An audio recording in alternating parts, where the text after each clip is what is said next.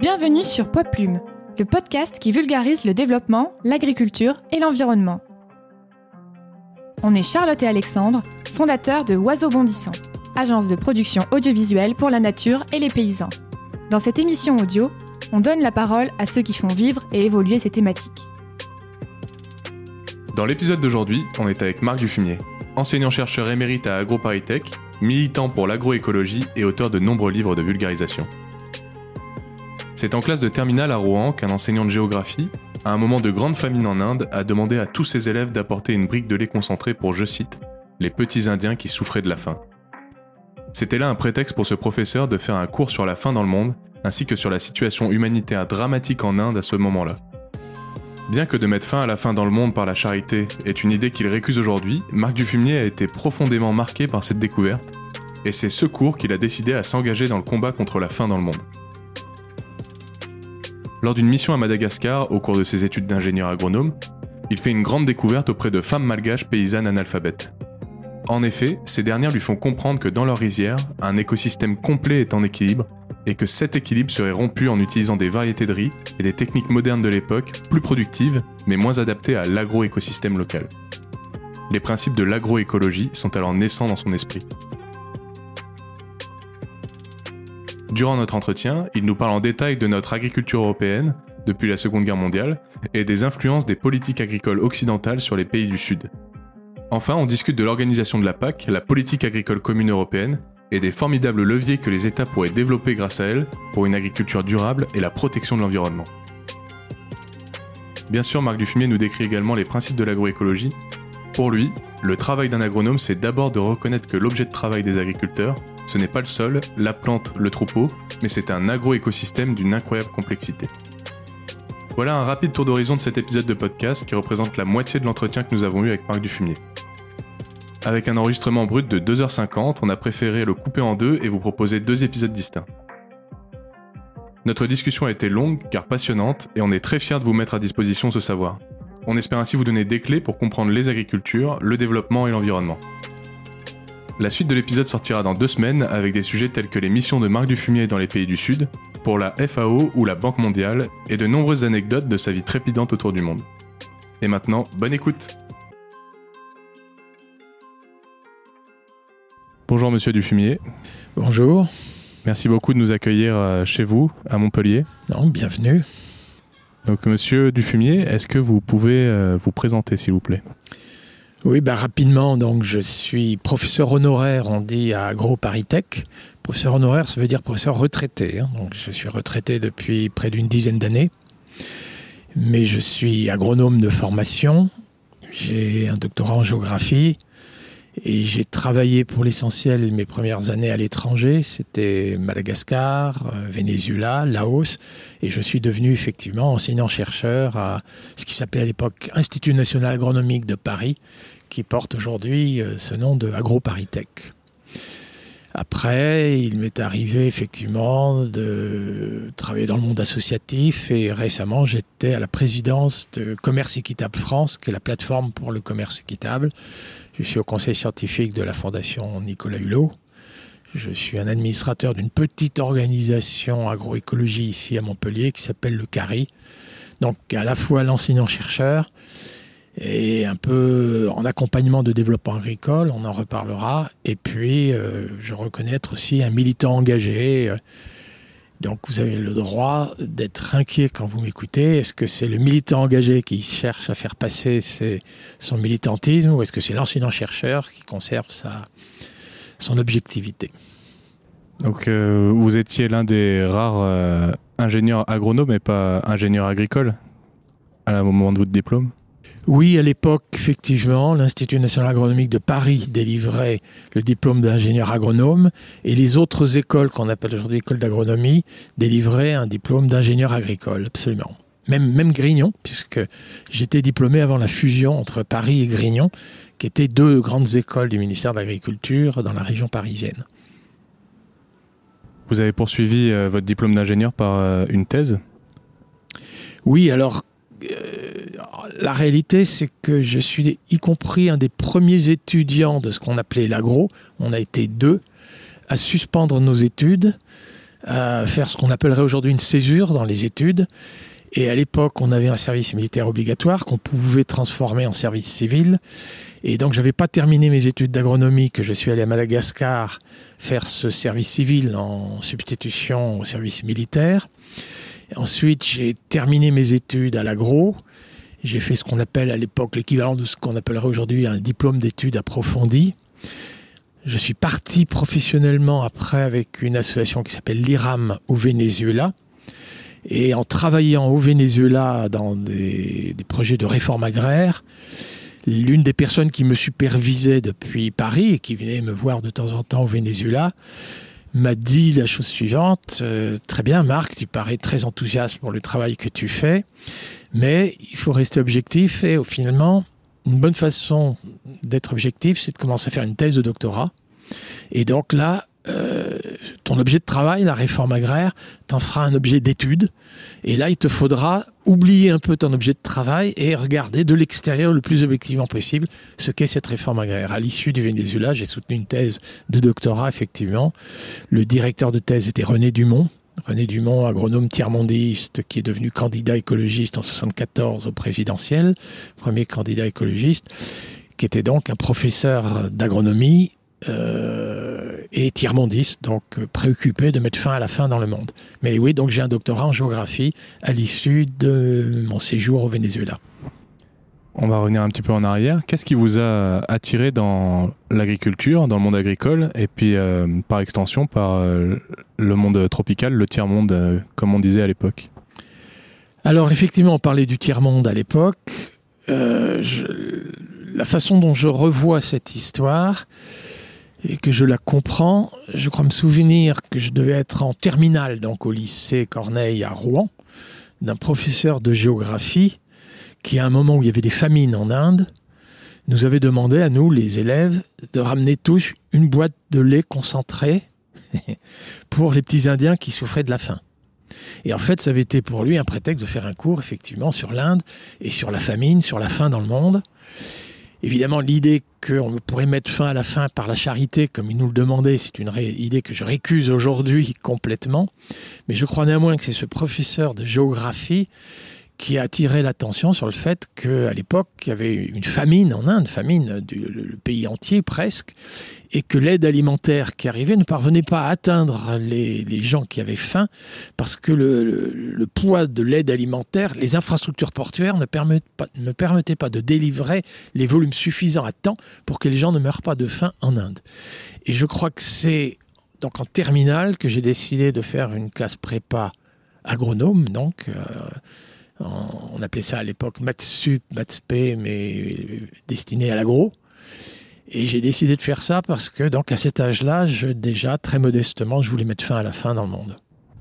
Ce qui... Donc ça, c'était au- en école primaire ou au collège? Alors euh, lycée, un lycée terminal, et du coup, comme se, se décider qu'est-ce que j'allais faire dans l'enseignement supérieur, j'ai choisi la classe prépa pour l'agro et j'ai décidé de faire une école d'agronomie en me disant qu'en étant agronome, on pourrait mettre fin à la faim dans le monde. C'est-à-dire que c'est très jeune.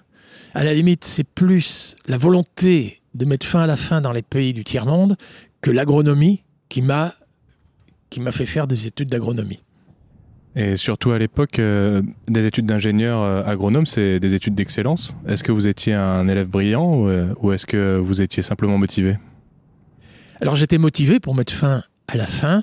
Je ne connaissais pas encore à l'époque la réputation de René Dumont. Hein, J'avais pas lu ses livres euh, et autres, mais par contre, je- il fut mon professeur à l'agro. Euh, mais oui, il y avait en même temps, il y avait un concours euh, et à l'époque, il y avait bien un concours pour les agronomes qui était différent du concours pour les ingénieurs agricoles. Vous, vous signalez ça tout à l'heure, c'est très juste. Il y avait une sélection très forte dans les classes après les classes préparatoires. Donc vous êtes admis dès la première année? Alors j'ai été admis effectivement dès la première année, bien que venant d'un lycée de province, Rouen, et il était fréquent que les, les- les- les- vous parliez d'excellence, de mérite, de compétitivité et autres, que des étudiants brillants étaient envoyés plutôt dans les lycées parisiens. Il y avait quand même en pourcentage beaucoup plus de reçus dans les lycées parisiens que dans le lycée de province, c'est surtout un lycée proche de Paris, Rouen. Et du coup, euh, il y avait peu d'élus en faisant les classes préparatoires à Rouen. C'était de l'ordre d'à peu près 2 à 3 par an. Et l'année où j'ai été reçu, il y en a eu 7. Donc il y a peut-être un peu de chance. J'évoquais ça parce qu'aujourd'hui, euh, c'est presque banal d'être ingénieur, euh, ingénieur agronome, avec énormément d'écoles. Et pour l'époque, il y avait peu d'écoles et peu d'élus.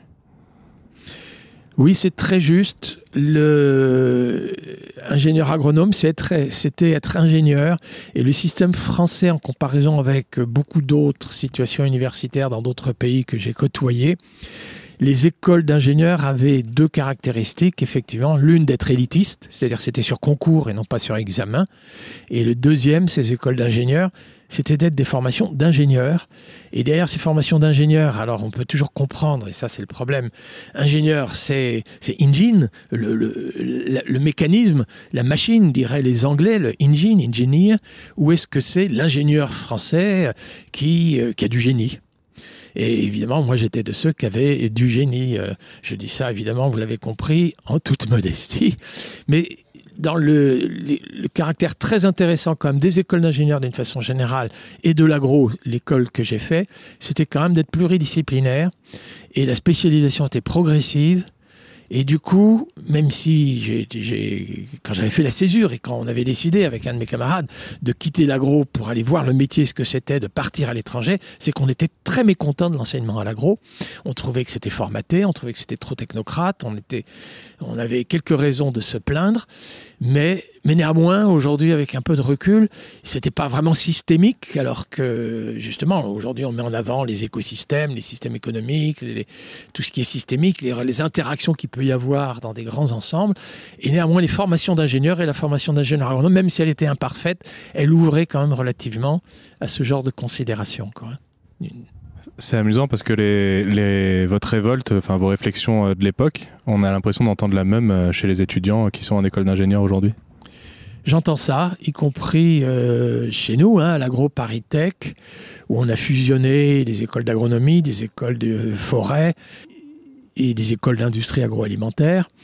Il y a une première année de tronc commun, entre toutes ces disciplines, ce qui est loin d'être idiot. Pourquoi ne pas partager une même culture générale quand on va devenir euh, s'occuper d'animaux, de végétaux, d'alimentation, d'humains, de forêts et autres? Et du coup, la première année de formation à Grignon se voulait être très ouverte à l'écologie, hein, dans le sens écosystémique, l'approche systémique, et une bonne introduction à des sciences économiques et sociales, dans la mesure où les classes préparatoires, elles, sont quand même très euh, sciences fondamentales et très peu ouvertes sur les humanités. Et j'observe, oui, encore des étudiants qui se plaignent, au moins pour cette première année, que ce n'est qu'une addition de disciplines. Il y a les sciences du sol, il y a les climatologies, il y a les, la protection des cultures, il y a, une foule de... Et, que le lien entre toutes ces disciplines n'est pas encore savamment enseigné. Oui, oui, euh, peut mieux faire encore. Est-ce qu'avec votre œil de, professeur d'agronomie euh, comparé et à la fois de militant, vous pouvez nous faire un, nous dépeindre un tableau de ce qu'est l'agriculture en France aujourd'hui? Alors c'est assez compliqué. Effectivement, j'ai enseigné l'agriculture comparée. Ça s'appelle d'ailleurs agriculture comparée et développement agricole. Donc on, on compare les différentes agricultures existantes aujourd'hui sur le marché mondial et qui sont souvent en concurrence de plus en plus en concurrence sur le marché mondial hein, dans le contexte enfin jusque récemment d'une mondialisation croissante d'une libéralisation on disait des, échanges hein. quand je parlerai de libre échange je vous mettrai des guillemets à libre et évidemment la France a, une, sa part dans, dans cette compétition je dirais que l'agriculture française, au lendemain de la Deuxième Guerre mondiale, quand nous étions déficitaires, il a été demandé à des... Alors c'est agriculture comparée développement agricole, c'est-à-dire qu'il y a aussi l'histoire. L'histoire de l'agriculture depuis le néolithique jusqu'à nos jours. Et pour comprendre la position de l'agriculture française sur le marché mondial aujourd'hui, il nous faut faire un peu d'histoire. Alors je ne remontrerai pas au néolithique, à la naissance de l'agriculture, mais seulement à la Deuxième Guerre mondiale. Post-Deuxième Guerre mondiale, nous étions déficitaires dans un très grand nombre de produits alimentaires. Et En France en particulier, on a eu tout de suite d'emblée une politique plutôt protectionniste, c'est-à-dire ne pas importer à bas prix des céréales en provenance des États-Unis euh, ou du lait en provenance euh, de Nouvelle-Zélande et autres, mais de protéger notre agriculture par des droits de douane aux frontières pour que les agriculteurs français puissent vendre leurs produits plus chers Hein, parce qu'ils sont moins en concurrence avec les produits donc, qui ont subi des droits de douane, et puissent vendre un prix rémunérateur pour pouvoir ensuite investir et développer des systèmes de production, et notamment développer les productions pour lesquelles il y avait des protections douanières, et c'était évidemment les céréales, c'est de base, le sucre, ça va de soi, le lait, ça va de soi. La viande, ça a été aussi une politique protectionniste, mais déjà de moindre ampleur. Et à l'époque, nous considérions, ou les gouvernements considéraient, et je pense que les citoyens français considéraient aussi que les protéines, bah, c'était quand même de deuxième nécessité, les protéines végétales par rapport aux céréales et au sucre. Il y a des produits de première nécessité. Et donc, il n'y avait pas eu de protection à l'importation de protéines végétales en provenance des Amériques, et notamment de l'Amérique du Nord. Et ça va être le soja, le tourteau de soja dont nous sommes aujourd'hui extrêmement dépendants. Cette politique protectionniste a été redoutablement efficace. C'est-à-dire qu'avec des prix rémunérateurs, un grand nombre d'agriculteurs, pas tout le monde, hein. il y a des agriculteurs qui ont été évincés dans la compétition, les moins compétitifs ont été obligés d'abandonner la ferme, leurs enfants n'ont pas repris les fermes en question, mais néanmoins, un assez grand nombre d'agriculteurs a pu avoir des prix suffisamment rémunérateurs pour continuer d'investir dans leur système de production, et ils ont commencé à spécialiser leur système de production vers les produits les plus rémunérateurs, ceux qui étaient protégés par des droits de douane, et donc des droits de douane rendant rémunérateurs les céréales, les sucres, le lait, la viande, c'était dissuasif de faire des protéines végétales, des légumes secs pour l'alimentation humaine ou des protéines végétales pour euh, euh, même de la luzerne pour nos ruminants, euh, du lupin pour nos, nos cochons et nos volailles.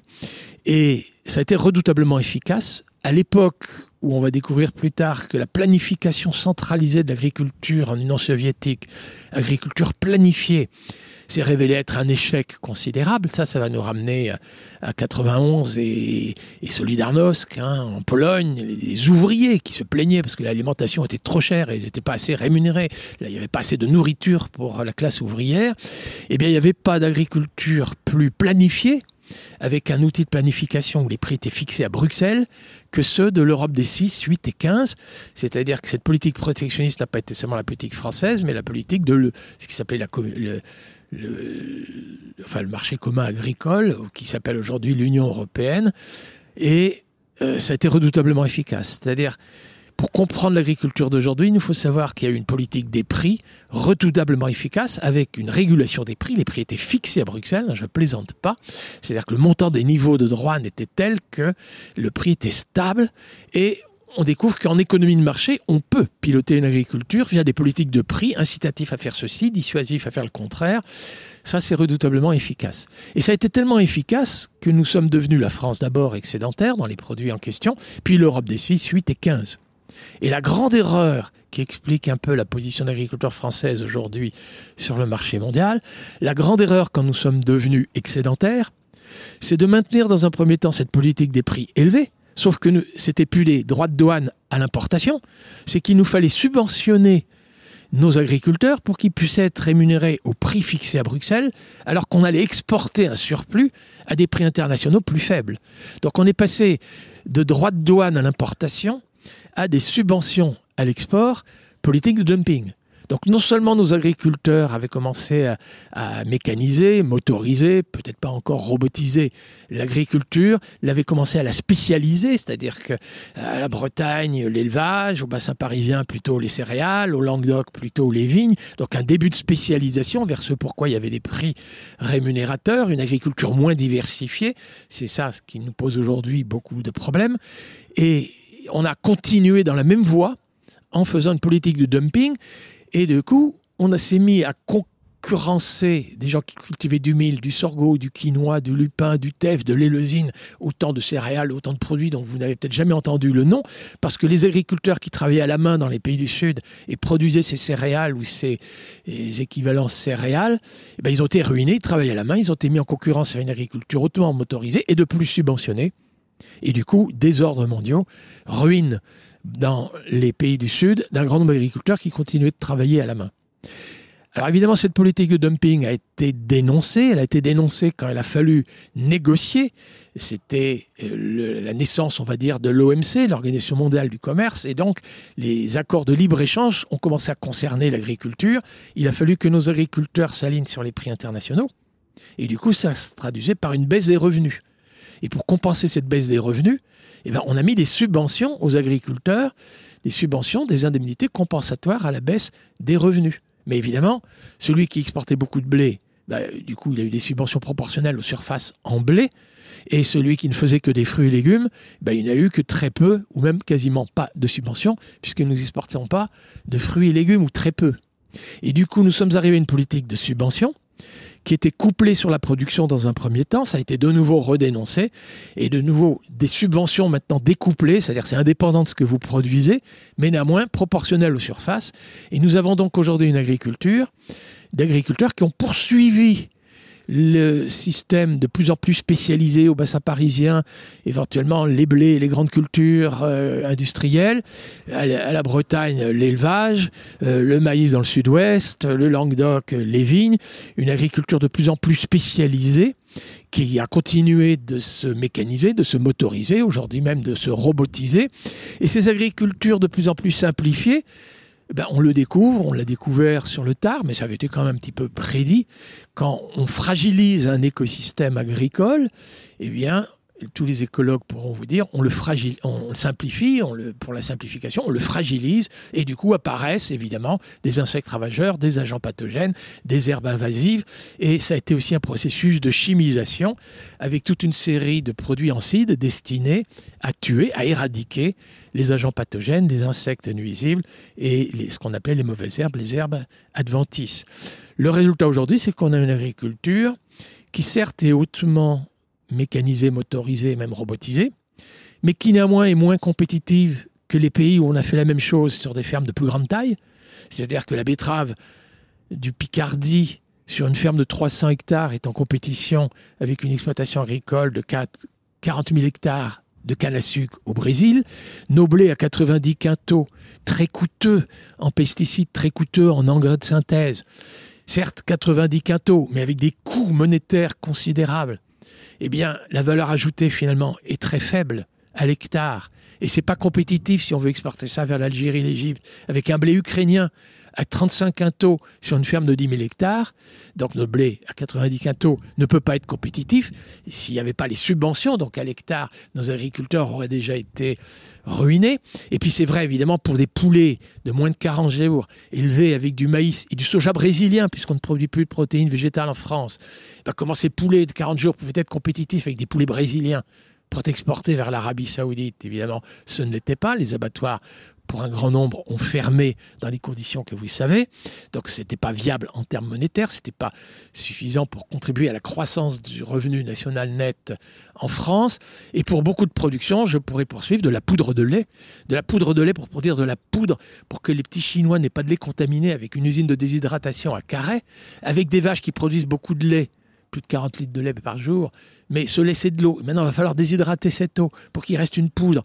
Et ceci en compétition avec la Nouvelle-Zélande, beaucoup plus proche de la Chine, et sur des fermes évidemment de plusieurs milliers d'hectares, et là où il y a moins d'hiver, moins de foin, moins d'ensilage et autres, ça ne pouvait pas être compétitif. Et aujourd'hui, nos agriculteurs découvrent que sans les subventions, leur agriculture serait en faillite. Du coup, leur principale revendication, c'est le maintien des subventions pour pas tomber en faillite. Mais il faut être très clair, tous les produits bas de gamme dont je viens de vous parler là, pour lesquels on prétend pouvoir être un jour compétitif, c'est faux. Ça fait bien longtemps déjà qu'on le dit, pour certains, en tout cas que moi je m'autorise à le dire, mais je ne suis pas seul, bien sûr, à dire ça. Et les agriculteurs aujourd'hui ont l'impression d'avoir été trompés. Certains pensent que c'est les écolos qui les ont trompés. Et si on regarde bien les choses, eh ben, on découvre que là où il y a encore des gens à peu près rémunérés, c'est les appellations d'origine protégée, parce que heureusement, il y a eu des régions en difficulté qui très vite ont pu négocier avec des cahiers des charges, des terroirs et autres. Ils font un produit artisanal à haute valeur ajoutée. Ceux-là sont correctement rémunérés. Évidemment, le bon produit qui en résulte, soit labellisé bio, soit labellisé terroir, il n'est pas forcément d'emblée accessible aux couches modestes. C'est une un vrai problème de notre agriculture. Et pour l'instant, c'est quand même ceux qui produisent des tels produits à haute valeur ajoutée et parfois font la transformation fromagère, parfois même vont aller sur le marché pour vendre, c'est-à-dire ils rajoutent de la valeur dans la chaîne de valeur, les filières, on disait autrefois. Mais on a donc aujourd'hui une agriculture industrielle en péril. On a aujourd'hui une agriculture française qui est très déficitaire en protéines végétales. Nous sommes déficitaires pour 66% de l'importation. Alors c'est à la fois le haricot du cassoulet, vérifiez si c'est un haricot de Tarbet ou si c'est un haricot d'Argentine. Certes, les lentilles, vous trouverez la lentille du puits, mais regardez bien les lentilles si elles ne sont pas importées des Amériques. Mais c'est vrai encore plus pour l'alimentation animale, le soja, le tourteau de soja, les graines de soja pour les monogastriques, hein, les cochons, les volailles, le tourteau de soja pour nos ruminants, eh bien, c'est-à-dire euh, la source de protéines pour nos ruminants parce qu'on ne produit plus de luzerne ou plus assez de luzerne, de trèfle, de sainfoin, de lotier. Nous avons abandonné ça, c'était pas assez rémunérateur. Eh bien, toutes ces filières aujourd'hui ne sont pas compétitives. Donc, même en termes monétaires, les revenus des agriculteurs sont en péril. Le taux de suicide de la paysannerie chez nous est supérieur à bien d'autres professions agricoles. Et en plus, ces agriculteurs s'entendent dire aujourd'hui Ah bon, alors vous êtes aidés, vous êtes des mendiants, c'est ça, on a besoin de payer des impôts pour que vous soyez aidés. Et avec ça, vous fertilisez des algues vertes sur le littoral breton. C'est vachement sympa d'entendre ce genre de choses. Ah oui, et donc vous êtes aidés, etc. Et donc, c'est pour ça que quand on veut de l'eau du robinet sans atrazine, l'eau potable nous devient si chère. Et puis c'est vrai, donc, vous êtes aidés, vous êtes des mendiants, là. Nous, on paye des impôts pour que vous puissiez sortir, mais il y a des perturbateurs endocriniens dans nos fruits et légumes, c'est cancérigène ces agriculteurs considèrent que c'est de l'agribashing, ce discours. En fait, euh, il faudrait bien regarder. Euh, nos agriculteurs, oui, ont été trompés. Parfois, peut-être même leur syndicat majoritaire les a trompés, c'est-à-dire que leur avant-garde du syndicat majoritaire a trompé la base en faisant croire qu'un jour ça pourrait être rentable. J'ai le souvenir, il y a maintenant 15 ans, euh, c'était à l'invitation, c'était Saint-Quentin, à l'époque le maire là-bas c'était Xavier Bertrand, c'était euh, dans une des salles municipales. J'ai le souvenir de leur avoir déjà dit qu'avec la fin des quotas sucriers, la betterave plante en C3 moins efficace qu'une canne à sucre qu'on appelle plante en C4 par rapport à la photosynthèse, sous les nuages de Picardie en compétition avec la canne à sucre sous le soleil brésilien et dans leur petite ferme, excusez-moi, de 3-5 hectares, ce qui est déjà grand, en compétition avec 40 000 hectares, ça n'avait aucun avenir.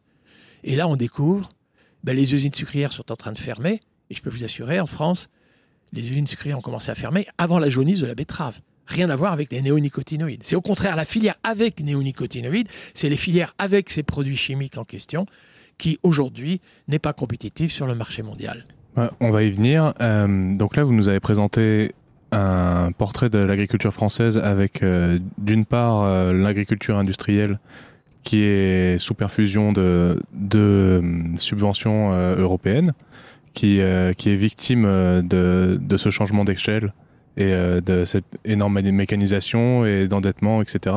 Et d'autre part des paysans, des agriculteurs qui ont su protéger les qualités artisanales et la valeur ajoutée de leurs produits. Et euh, quel est le parallèle euh, pour les pays du Sud après avoir subi euh, cette politique de dumping pendant des années? Alors, dans les pays du Sud, d'abord, tous les paysans qui travaillent à la main n'ont pas toujours eu accès à, des revenus suffisants pour pouvoir opérer les mêmes transformations que notre agriculture industrielle. Donc beaucoup d'agriculteurs sont restés sur des agricultures manuelles ou éventuellement culture attelées, mais continuons une agriculture extrêmement diversifiée, parfois même avec des associations de culture, c'est-à-dire plusieurs plantes simultanément sur la même parcelle, des rotations de culture, des, parfois associant des arbres à leur système de production aux cultures annuelles et autres.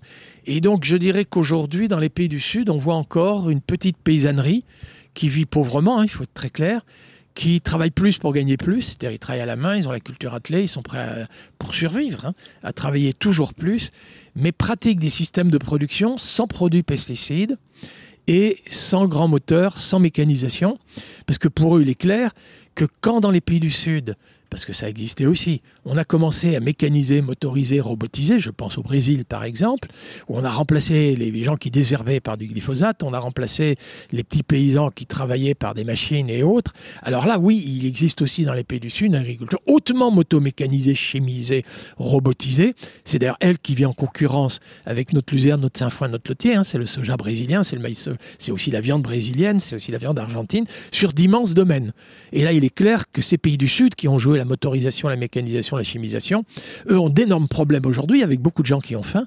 Sauf qu'aujourd'hui, ce ne sont plus des paysans pauvres qui travaillent plus pour gagner plus et ne parviennent pas toujours à manger suffisamment, mais c'est des gens qui sont dans les bidonvilles.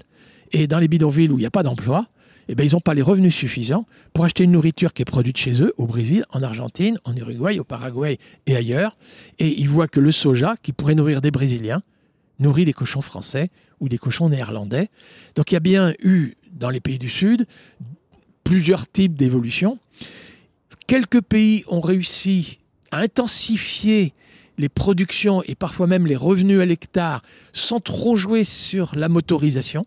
Je pense aux pays déjà qui étaient très densément peuplés et surtout à la fin de la collectivisation après la décollectivisation en Chine. Mais ça avait commencé déjà à Taïwan, ça avait commencé déjà en Corée du Sud. Mais ensuite, ça s'est poursuivi, euh, Chine populaire, euh, Vietnam et, autres, où vous avez une agriculture qui reste encore largement paysanne, de gens qui travaillent, euh, familiales en tout cas, qui travaillent encore pour leur propre compte, qui sont encore prêts à travailler plus pour gagner plus, parce que c'est la condition de leur survie, hein, ce pas des gens riches, hein, et qui ont une agriculture quand même chimisé, c'est-à-dire beaucoup d'engrais de synthèse, malheureusement aussi l'emploi de produits pesticides et toxiques, mais qui ont évité de faire en sorte que la motorisation remplace des gens pour aller rejoindre des gens dans les bidonvilles. Et même, je vais vous dire, j'ai vu une petite mécanisation dans ces pays d'Asie du Sud-Est, par exemple, un petit motoculteur, qui a permis au contraire aux agriculteurs de faire deux saisons de riz dans l'année c'est-à-dire entre le moment de la récolte et le repiquage du riz de la saison suivante, le fait d'accélérer les travaux de préparation du sol avec un petit motoculteur, là, ça a permis au contraire d'intensifier un travail. Donc, je ne suis pas en train de dire que la motorisation, la mécanisation, c'est toujours le remplacement d'une main-d'œuvre par une machine et la main-d'œuvre se retrouve au chômage, parce qu'évidemment, les industries aujourd'hui sont hautement euh, euh, motomécanisées. Donc, ça n'a pas toujours été le cas. Et du coup, en Asie du Sud-Est, on a une agriculture qui a fait sa révolution verte en termes de rendement, mais qui a quand même continué de maintenir un niveau d'emploi important. Et même dans des régions, comme beaucoup de régions de l'Inde encore, euh, la population agricole reste majoritaire, très largement majoritaire sur les autres couches de la population. Et, mais toutes ces agricultures aujourd'hui sont quand même néanmoins en concurrence sur le marché mondial. Et des paysans qui travaillent à la main ou avec juste la culture attelée, en concurrence avec nos moissonneuses-batteuses, nos tracteurs forte puissance et nos robots, et eh ben ces gens-là, ils vendent, vous savez, entre deux sacs de riz qui se vendent au même prix sur le marché mondial, les deux sacs de riz vont se vendre au même prix. Il y a 200 fois plus de travail agricole dans le sac de cette femme qui a repiqué à la main dans la rizière, hein, à la main. Hein, que dans le sac d'à côté vendu au même prix qui vient de l'Arkansas. Et du coup, en vendant son riz au même prix, elle accepte une rémunération de son travail 200 fois inférieure. Si vous voulez comprendre, et tout le monde peut vérifier, hein, sur euh, Internet, il suffit de regarder les chiffres, en termes de revenu national net par habitant, sans parler éventuellement de l'Arabie saoudite, des cas assez exceptionnels, mais vous observez qu'on est quasiment un revenu national net par habitant aujourd'hui qui va de 1 à 200. Et bien, ça correspond exactement à cette différence de productivité de l'agriculture entre une agriculture manuelle et une agriculture hautement motorisée, mécanisée. Et en plus, il y a des subventions et des politiques de dumping. Si un jour vous voulez essayer de comprendre pourquoi il y a autant de Mexicains qui essayent de rejoindre les États-Unis, ou autant de Nicaraguayens, Salvadoriens, Costaricains, Panaméens qui essaient de rejoindre les États-Unis dans les conditions que vous savez, autant de gens qui essaient de traverser le désert libyen, la Méditerranée, vous comprendrez que nos céréales, nos produits bas de gamme que nous exportons à bas prix ou que les États-Unis exportent à bas prix et qui de surcroît résultent d'une agriculture subventionnée, cette politique de dumping, ça fait le plus grand tort, la plus grand tort aux paysanneries du Sud sur le marché mondial. Oui, notre paysannerie en France souffre, il y a des paysanneries qui souffrent plus encore au Sud. Pour euh, préparer notre entretien, j'ai écouté et regardé beaucoup de vos interventions euh, dans les médias, surtout euh, à la radio. J'ai le sentiment que les, journalistes ils veulent souvent vous faire, vous faire parler, vous, faire commenter une situation de crise agricole en France. Vous en avez parlé avec l'agribashing. on, veut, généralement faire parler des, des suicides des agriculteurs, des néonicotinoïdes, ce genre de choses. Est-ce que euh, vous pensez pas qu'aujourd'hui, la bonne démarche serait d'encourager, de, mettre en lumière les, bonnes initiatives et euh, de moins pointer du doigt euh, ce qui ce qui va pas dans l'agriculture française alors je suis de ceux quand même qui apprécient qu'il y ait des lanceurs d'alerte, qu'il y ait des gens qui nous mettent en garde, qui regardent les choses, parce que la situation quand même est grave. que ce soit pour notre paysannerie française, que ce soit pour la qualité sanitaire de nos aliments, que ce soit pour la durabilité de nos systèmes de production, hein. l'effondrement des abeilles, la perte des taux d'humus, l'érosion des sols et tout ce genre de dégâts. Euh, je crois que oui, il nous faut être très en alerte. Et je suis de ceux qui, alors je ne dis pas dénonce, hein, parce que justement l'agribashing, ça laisse entendre qu'on dénoncerait les agriculteurs, alors que j'ai dit ils ont été trompés. Hein, je serais plutôt très sévère à l'égard des gens qui les ont trompés. Mais par contre, effectivement, euh, un discours seulement d'alerte euh, reste peu mobilisateur. Et il y a d'autant plus de raisons de se mobiliser que l'existence d'alternatives à ces formes d'agriculture que nous avons quand même quelques raisons de dénoncer, si c'est les systèmes de production que nous dénonçons en question, eh bien, ces systèmes d'agriculture alternative, elles existent absolument. Et là, c'est pas très difficile à démontrer. On a besoin dans notre alimentation, vous savez, on a besoin d'une alimentation équilibrée, tout le monde le sait. Il nous faut des calories, il nous faut des protéines, il nous faut des minéraux, il nous faut des vitamines, il nous faut des fibres, il nous faut des antioxydants.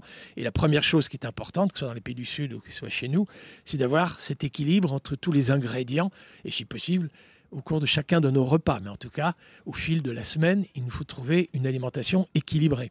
Mais la première nécessité dans notre alimentation, c'est ce qu'on appelle l'énergie les kilocalories que nous avons besoin d'ingurgiter. On a besoin d'ingurgiter au moins 2200 kilocalories par jour. C'est l'énergie dont nous avons impérativement besoin pour battre du cœur, pour aller se déplacer au travail, pour faire du foot et pour les loisirs, et même pour bosser, et même, euh, même le cerveau exige de l'énergie. Et si nous n'avons pas les 2200 kilocalories, nous avons faim il y a des gens qui ont faim hein, en France. Hein. Moi, je connais des étudiants qui fréquentent les restaurants du cœur. Hein. Ce n'est pas parce qu'on ne produit pas assez de blé ni de sucre, c'est parce que leurs revenus sont insuffisants. Il est clair que la faim et la malnutrition dans le monde, c'est d'abord un problème de revenus.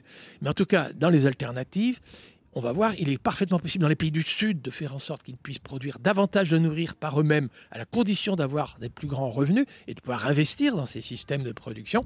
Et chez nous, effectivement, c'est une redistribution de revenus euh, à l'échelle nationale pour que les urbains et que les gens soient moins contraints de fréquenter les restaurants du cœur.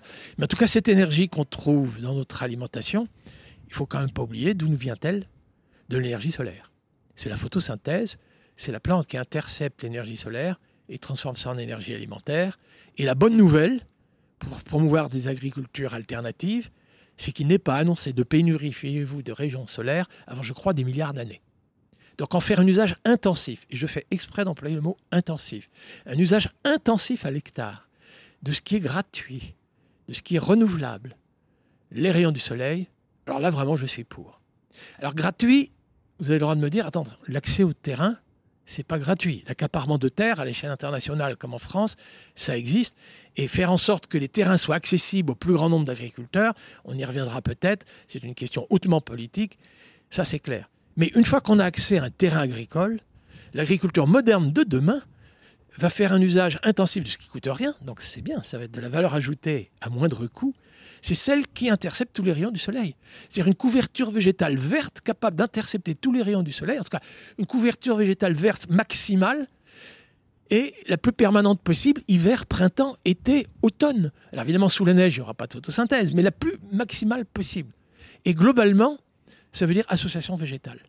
Alors dans les pays du Sud, j'ai déjà vu, hein, vous savez, le Mexicain, il cultive le maïs, sous le maïs, il y a du haricot, et sous le haricot, il y a une cucurbitacée, la dernière plante rampante, la courge, la pastèque, vient ramper pour accéder au dernier rayon du soleil, et donc effectivement, pas un rayon du soleil tombe à terre, tous les rayons du soleil tombent sur des feuilles vertes, capables de transformer l'énergie solaire en énergie alimentaire. Mais moi, je connais en France des gens qui sèment des lentillons entre leurs rangées de blé des, lentilles entre les rangées de cameline. Je connais des gens qui ont maintenu des pommiers dans leurs prairies.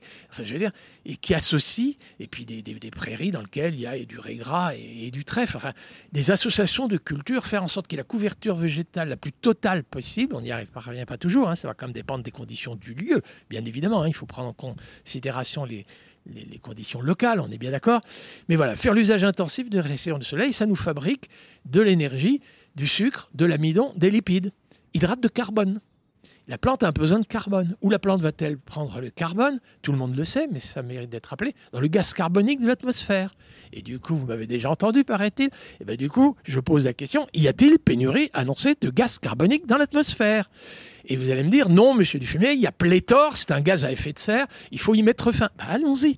On va faire un usage intensif de ce gaz carbonique. La plante va prendre le carbone, va libérer l'oxygène, ça n'a jamais fait de mal à nos poumons, et avec ce carbone, fabriquer le sucre, l'amidon, les huiles, les lipides, et peut-être même de la paille, peut-être même des racines qui, après récolte, vont se décomposer, fabriquer de l'humus et séquestrer du carbone dans l'humus des sols.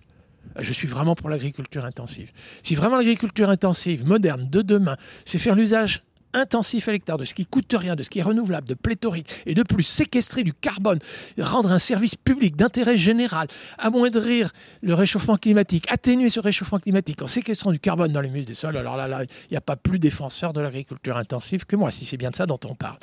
Mais là, par contre, vous le savez, ou vous ne savez peut-être pas, mais c'est important de savoir, il faut quand même que le gaz carbonique rentre dans la plante. Le gaz carbonique rentre dans la plante par des petits trous, par des orifices. C'est les orifices par lesquels la plante transpire. Et du coup, il faut que la plante soit en mesure de transpirer. Et c'est d'ailleurs pour ça que je parlais de feuilles vertes, hein, de couverture végétale verte. C'est la gestion de l'eau qui est décisive. Parce que figurez-vous, la plante, elle, quand il fait chaud, quand il fait sec, il y a du vent, elle transpire, elle est un peu comme nous. Nous, si on ne boit pas tout de suite, c'est tout de suite, euh, on se déshydrate. Ça, c'est la catastrophe. La plante, elle, elle a, si elle ne trouve pas assez d'eau à boire dans le sol, elle a quand même un moyen d'arrêter de transpirer pour ne pas se déshydrater mais du coup, elle ferme les orifices par lesquels elle transpire. Résultat, elle a fermé les orifices par lesquels elle a intercepté le gaz carbonique. Et vous voyez que le maïs du sud-ouest, ben, euh, l'hiver, les rayons de soleil tombent à terre, c'est pas génial. Avril-mai, ils ont semé de maïs, mais encore beaucoup de rayons de soleil qui tombent entre les rangées de maïs. Et quand au mois d'août, ça y est, tout tombe sur des feuilles vertes, ben oui, mais au mois d'août, il pleut pas. Il n'y a pas assez d'eau dans le sol. Le maïs ne peut plus transpirer. Il arrête la photosynthèse malgré l'abondance de soleil. Du coup, vous allez me dire, on va pomper dans la nappe phréatique. Oui, bah, elle descend. On va pomper dans la rivière. Bah oui, mais il n'y aura plus de poissons. Donc, vous l'avez compris, la spécialisation maïs dans le sud-ouest, c'est pas génial. Pourquoi une plante tropicale, sachant que sous les tropiques, la saison des pluies, c'est la saison chaude. Nous, la saison chaude, c'est la saison sèche. Et pourquoi on a fait remonter le maïs aussi loin au nord? Pourquoi faut-il que les Bretons aient abandonné leurs prairies, fassent du maïs en silage pour alimenter des ruminants Je veux dire, il y, a quelque chose. Ils ont été trompés, je dis, hein, les agriculteurs, très clairement, dans des systèmes qui ne sont pas compétitifs, et notamment parce que ben, c'est très coûteux en intrants, et ils font pas un bon usage de ce qui est renouvelable et gratuit. Bon, ben, du coup, gestion l'eau, donc il faut renfermer l'eau dans le sol, plus rien doit risler, on va remettre des haies. Puis la couverture végétale, le petit filet d'eau, pourra pas prendre de vitesse, même, même, hein, même à Bordeaux, à Saint-Émilion. Moi, j'ai vu des, agriculteurs qui laissent les rangées d'herbes dans leur coteau entre les rangées de vignes. Quoi. Et l'eau, elle est ralentie par l'herbe et elle s'infiltre dans le sol et disponible pour la vigne. Quoi. Donc oui, oui, ce qu'on appelle mauvaises herbes peut être, y compris dans certains cas, des bonnes herbes. Mais il faut emmagasiner le maximum d'eau, il faut que le sol soit poreux. Donc on empêche le ruissellement, mais des barrières au ruissellement. Il faut que le sol soit poreux. Moi, m'enseigner le labour, mais un labour, ça, c'est excellent, ça crée des mottes, ça aère le sol, ça le rend poreux, mais c'est vrai que ça aère et ça oxyde trop le carbone de l'humus qui retourne à l'état de gaz carbonique. Mais on peut très bien aérer un sol avec des vers de terre, avec des colomboles, des cloportes, et même les racines de l'herbe dont je parlais là à Saint-Émilion, quand elle est sèche, là où il y avait une racine, il y a une petite galerie, et quand arrivent les pluies d'automne, hein, l'eau vient s'infiltrer et voilà que du coup, eh bien, on allonge la durée de la photosynthèse parce qu'on a allongé la durée de la transpiration parce qu'on a emmagasiné de l'eau dans le sol. Et cette eau qui est emmagasinée dans le sol, elle reste à hauteur des racines. Si vous en si vous accroissez le taux d'humus. Mais l'humus dont je vous ai parlé, c'est le fameux carbone dont on a parlé tout à l'heure, qui était dans la racine, qui était dans la paille, qui, quand c'est décomposé, se retrouve séquestré dans l'humus. Et c'est cet humus qui retient l'eau à hauteur des racines. Donc, évidemment, faire l'usage intensif du carbone, du gaz carbonique, fabriquer de l'humus qui va retenir l'eau, qui va allonger la durée de la photosynthèse. On n'est pas, pas sans moyens, mais c'est innovateur, hein, parce que les actions végétales en France, tout le monde ne fait pas encore ça. C'est vraiment de l'innovation. Et puis, donc c'est la gestion de l'eau. Et alors, vous savez très bien hein, que l'eau, la distribution spatiale est d'une année à l'autre, le climat va devenir de plus en plus aléatoire. Donc c'est vraiment la gestion de l'eau sur laquelle il nous faut être très, très, très attentif. Mais ça plaide évidemment pour les associations végétales. On va le voir. Alors maintenant, on a besoin aussi, j'en conviens, de minéraux, hein, de calcium, de phosphore, de potassium. Et là, il y a une mauvaise nouvelle. Pas le calcium, le calcium des falaises calcaires à l'échelle mondiale, je veux dire, pas de problème. C'est le phosphore les mines de phosphate, on nous annonce que d'ici 3-4 décennies, le coût d'exploration ou d'exploitation des mines de phosphate va devenir hyper coûteux. Et d'ailleurs, les agriculteurs le voient bien, les engrais phosphatés, le coût, eh bien, ça croît bien plus vite que l'inflation, parce que les pays qui ont des mines de phosphate commencent à faire déjà payer cher le phosphate pour les industries de phosphate euh, du fait de cette prévision de pénurie. Et du coup, il nous faut être très économe en phosphore. Alors on verra, c'est un peu comme pour euh, l'azote, parce que j'ai oublié de dire qu'on a aussi besoin d'azote pour fabriquer nos protéines. Vous savez, tous les tissus du corps humain, la peau, les muscles, les cheveux, les ongles, tout ça, c'est des tissus faits de protéines. Et les protéines, c'est les hydrates de carbone sur lesquels il faut rajouter de l'azote. Mais là, la nouvelle est meilleure que pour le phosphore. L'azote, on le trouve dans l'air. 79% d'azote dans l'air que vous respirez, vous et moi. Et pas de pénurie avant des siècles. Donc il faut en faire un usage intensif. Mais fabriquer la protéine, c'est-à-dire rajouter de l'azote, un hydrate de carbone pour fabriquer la protéine, c'est coûteux en énergie. Et là, il y a notre agriculture industrielle qui, pour qu'un blé soit riche en protéines, lui apporte un engrais azoté de synthèse qui a été lui-même coûteux en énergie fossile. Hein, l'ammonitrate, l'urée, le sulfate d'ammonium, c'est coûteux en gaz naturel russe ou norvégien en Europe de l'Ouest. Et l'usine de Toulouse a explosé, il n'y a plus de gaz de lac. La France est déficitaire pour les deux tiers d'ailleurs en engrais azoté de synthèse, mais de toute façon, si c'est des engrais azoté de synthèse d'Allemagne, c'est avec du gaz naturel russe ou norvégien. Donc c'est très coûteux en énergie fossile. Évidemment, énergie fossile, il ne faut surtout pas gaspiller tout ce qui est fossile.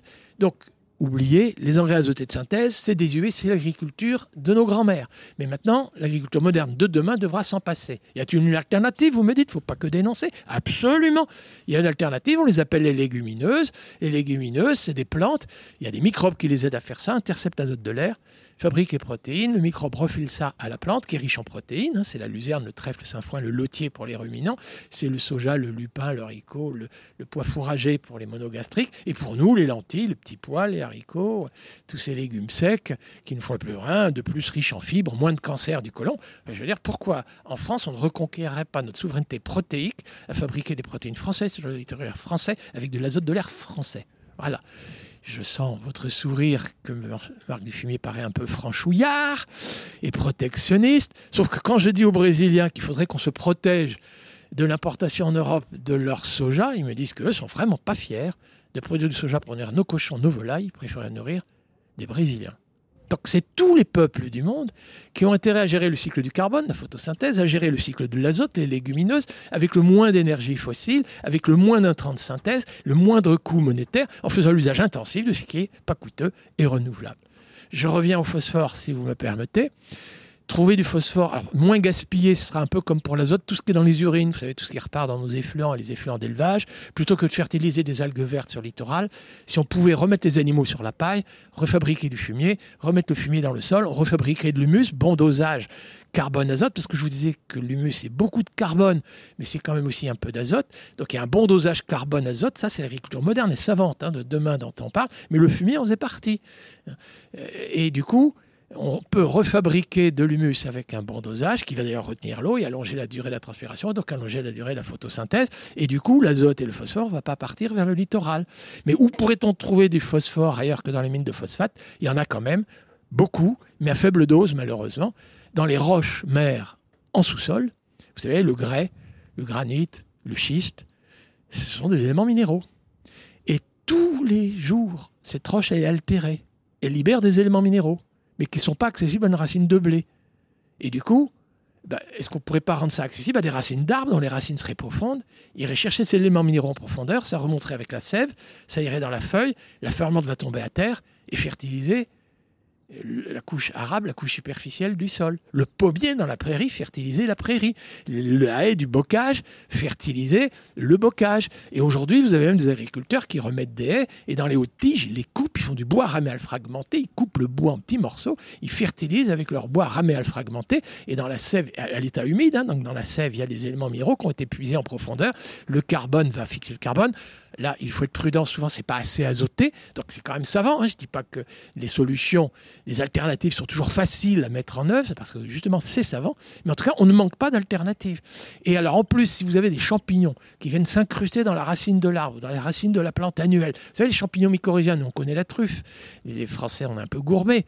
Mais vous avez d'énormes champignons qui s'incrustent dans la racine, pas seulement du chêne, mais des arbres, qui développent un mycélium, vous savez, ces espèces de moisies, de filaments extrêmement fins et puis, ben voilà que ces champignons qui utilisent l'énergie de la plante, hein, donc qui parasitent un peu l'énergie de la racine, de la photosynthèse qui a été dans la racine de la plante, et ils, développent ce mycélium, ils arrivent à décoincer des éléments minéraux qui sont dans la couche arable, mais dans les argiles, dans les sites internes de l'argile. C'est-à-dire des éléments minéraux qui étaient dans la roche-mère autrefois, mais quand le sol s'est constitué, on parle de choses qui sont constituées il y a des siècles, ces éléments minéraux étaient coincés dans les argiles.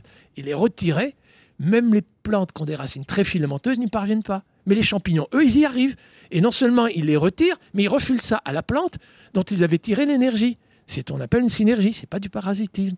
Et du coup, la plante est enrichie par des éléments minéraux venus de la profondeur, venus de la couche arable, et du coup, la question de la pénurie en phosphore, elle est levée. Et au moins pour un grand nombre de générations, est-ce que dans 3, 4, 5 générations, qu'on ne dépendra que d'énergie naturelle et pas d'énergie fossile. On pourra faire de la poudre avec la roche. Là, il y a des kilomètres hein, de roche, donc ça, rassurez-vous, euh, il y en a encore pour longtemps. Euh, mais dans l'immédiat, faire de la poudre de roche tant qu'on dépend d'énergie fossile, non, hein, c'est très coûteux en énergie que de réduire une roche en poudre, mais au moins on ne manque pas de solution. Non, non, non, finalement, euh, une agriculture qui fait une usage, je dis, un usage intensif en rayon du soleil, en, en, carbone du gaz carbonique, en azote de l'air et en éléments minéraux du sous-sol, tout ça nous est donné gratuitement, et en faire un usage intensif à travers des processus biologiques, euh, ben, on pourrait produire plus. Et puis les coûts, ben, il y a très peu d'énergie fossile, ben alors je vous pose la question, qu'est-ce qu'on attend? Je pense que vous n'avez pas dit le mot, mais ce que vous nous avez présenté finalement, c'est le principe qui est votre cheval de bataille, c'est-à-dire l'agroécologie. Alors c'est vrai que j'ai présenté un petit peu les principes d'une discipline scientifique qu'on peut appeler agroécologie. Pour moi, l'agroécologie, ce n'est pas une pratique, hein, mais il y a plusieurs pratiques agricoles qui relèvent plus ou moins d'une agroécologie. Pour moi, l'agroécologie, c'est une source d'inspiration. Pour une part, l'agroécologie scientifique, la discipline des agroécologues. Et ça peut être aussi, et je ne mets surtout pas ça en opposition, aux résultats de recherches empiriques, de paysannerie qui ont été menées pendant des siècles. C'est-à-dire que quand on essaye, parce que je n'ai pas tout dit de cette agriculture qui relèverait de l'agroécologie, mais il y a des variétés paysannes qui tolèrent la présence d'insectes ravageurs. Vous savez, des variétés pleines de poils. L'insecte piqueur, ça, il essaye de piquer, sucer la sève. Ils n'y arrivent pas, les poils en empêchent. Ou une fois sur 15, ça fait pas trop de dégâts. Vous avez des plantes qui tolèrent la présence de chenilles. Le papillon dépose son œuf sur la feuille, et la feuille est tellement lisse, c'est ciré, que hop, l'œuf tombe tout à terre. Pas de développement de la larve sur la feuille. On connaît même des plantes qui tolèrent la présence et d'insectes piqueurs-suceurs et de chenilles. Dans un même écosystème, il peut y avoir les deux. Et là, souvent, c'est des feuilles cirées. Et alors, comment se fait-il que l'insecte piqueur-suceur ne parvienne pas à faire des dommages à la plante? Alors, ils arrivent à piquer. Mais figurez-vous, vous avez un gaz volatile qui sort par le petit trou par lequel l'insecte piqueur-suceur a essayé de piquer et sucer la sève. Et par ce gaz volatile, ça attire la coccinelle qui va s'attaquer au puceron. Alors, vous comprenez que là, l'agroécologie scientifique, elle a énormément progressé dans la compréhension, mais la sélection des variétés qui tolèrent la présence de ravageurs, d'agents pathogènes et d'herbes adventices, c'est le résultat d'une recherche empirique paysanne de plusieurs siècles.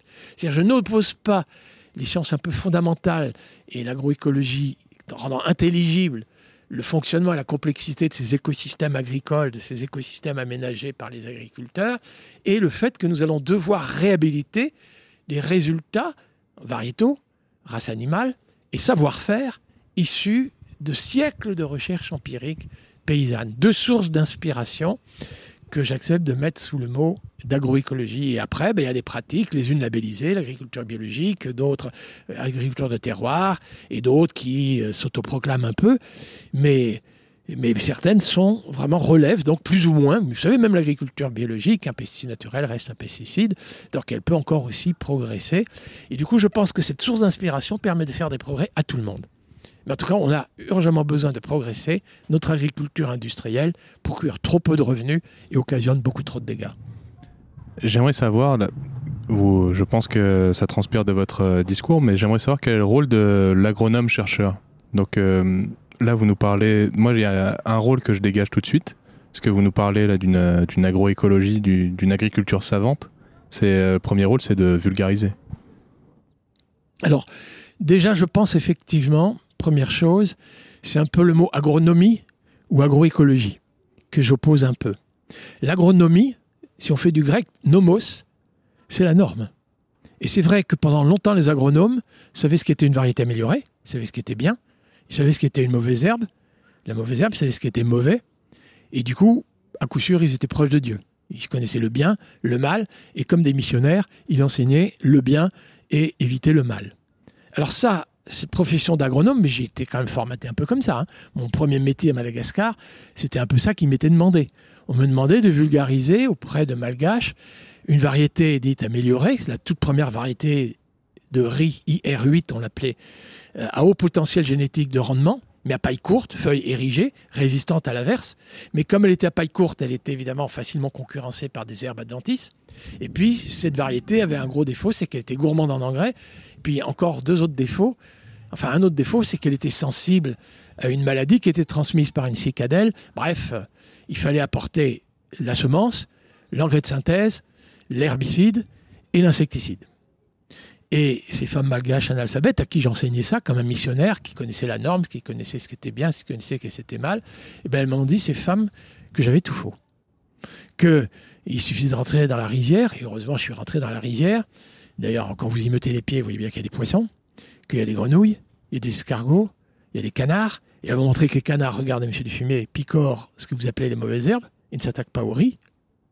Plus tard, j'ai su que c'est parce que le riz est trop siliceux, mais par contre, ils s'attaquent volontiers aux herbes adventices. Et puis le canard s'attaquait à l'insecte qui transmettait le virus. Donc elles m'ont dit, ces femmes, qu'avec mes produits en cide, je tuais les canards, je tuais les poissons, je tuais les escargots, je tuais les grenouilles, je tuais toutes leurs sources de protéines. Donc j'accroissais le rendement du blé, mais le coût que je comptais pas, en plus du coût monétaire, il fallait acheter les engrais de synthèse, les engrais et les semences euh, certifiées.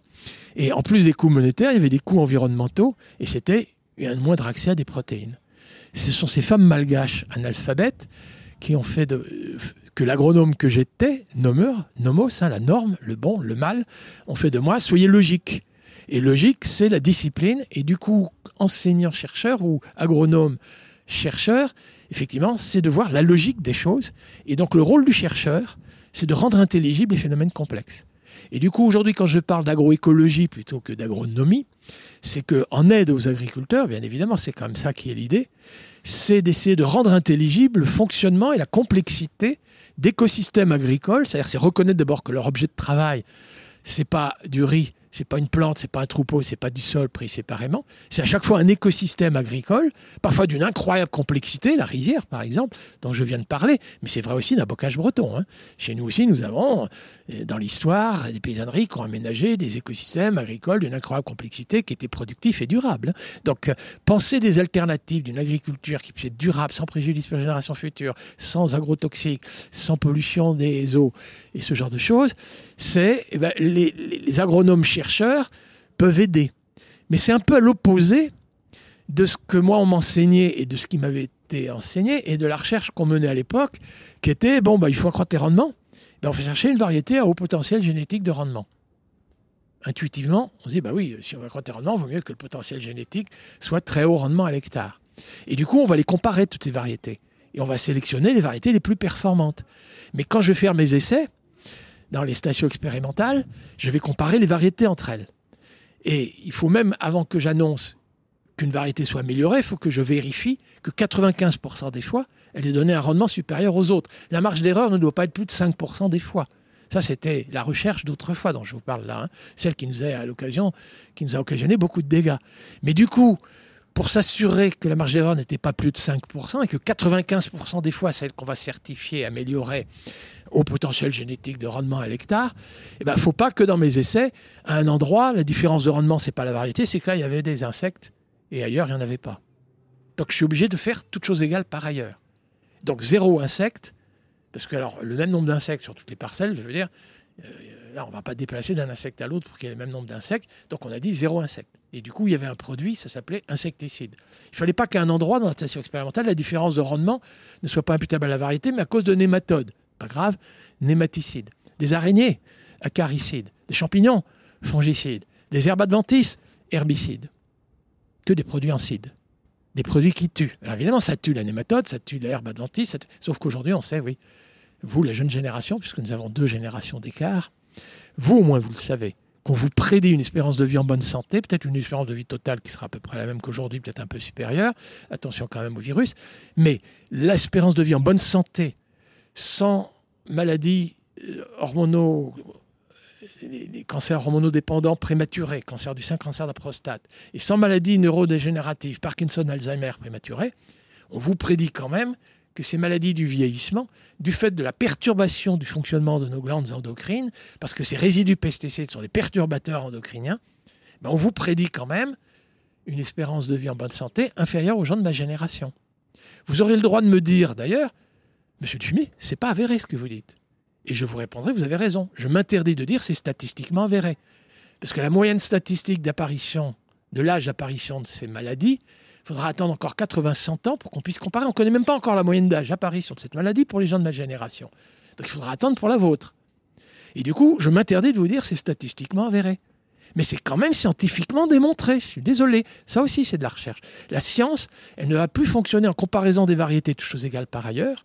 Elle va essayer d'analyser dans le détail le fonctionnement des écosystèmes systémiques, reconnaître que l'objet de travail des agriculteurs, c'est des agroécosystèmes, que la planète même est un écosystème qui va être perturbé par le changement climatique. Il y a 30 ans, 31 ans, 32 ans même peut-être maintenant, sortait le premier rapport du GIEC.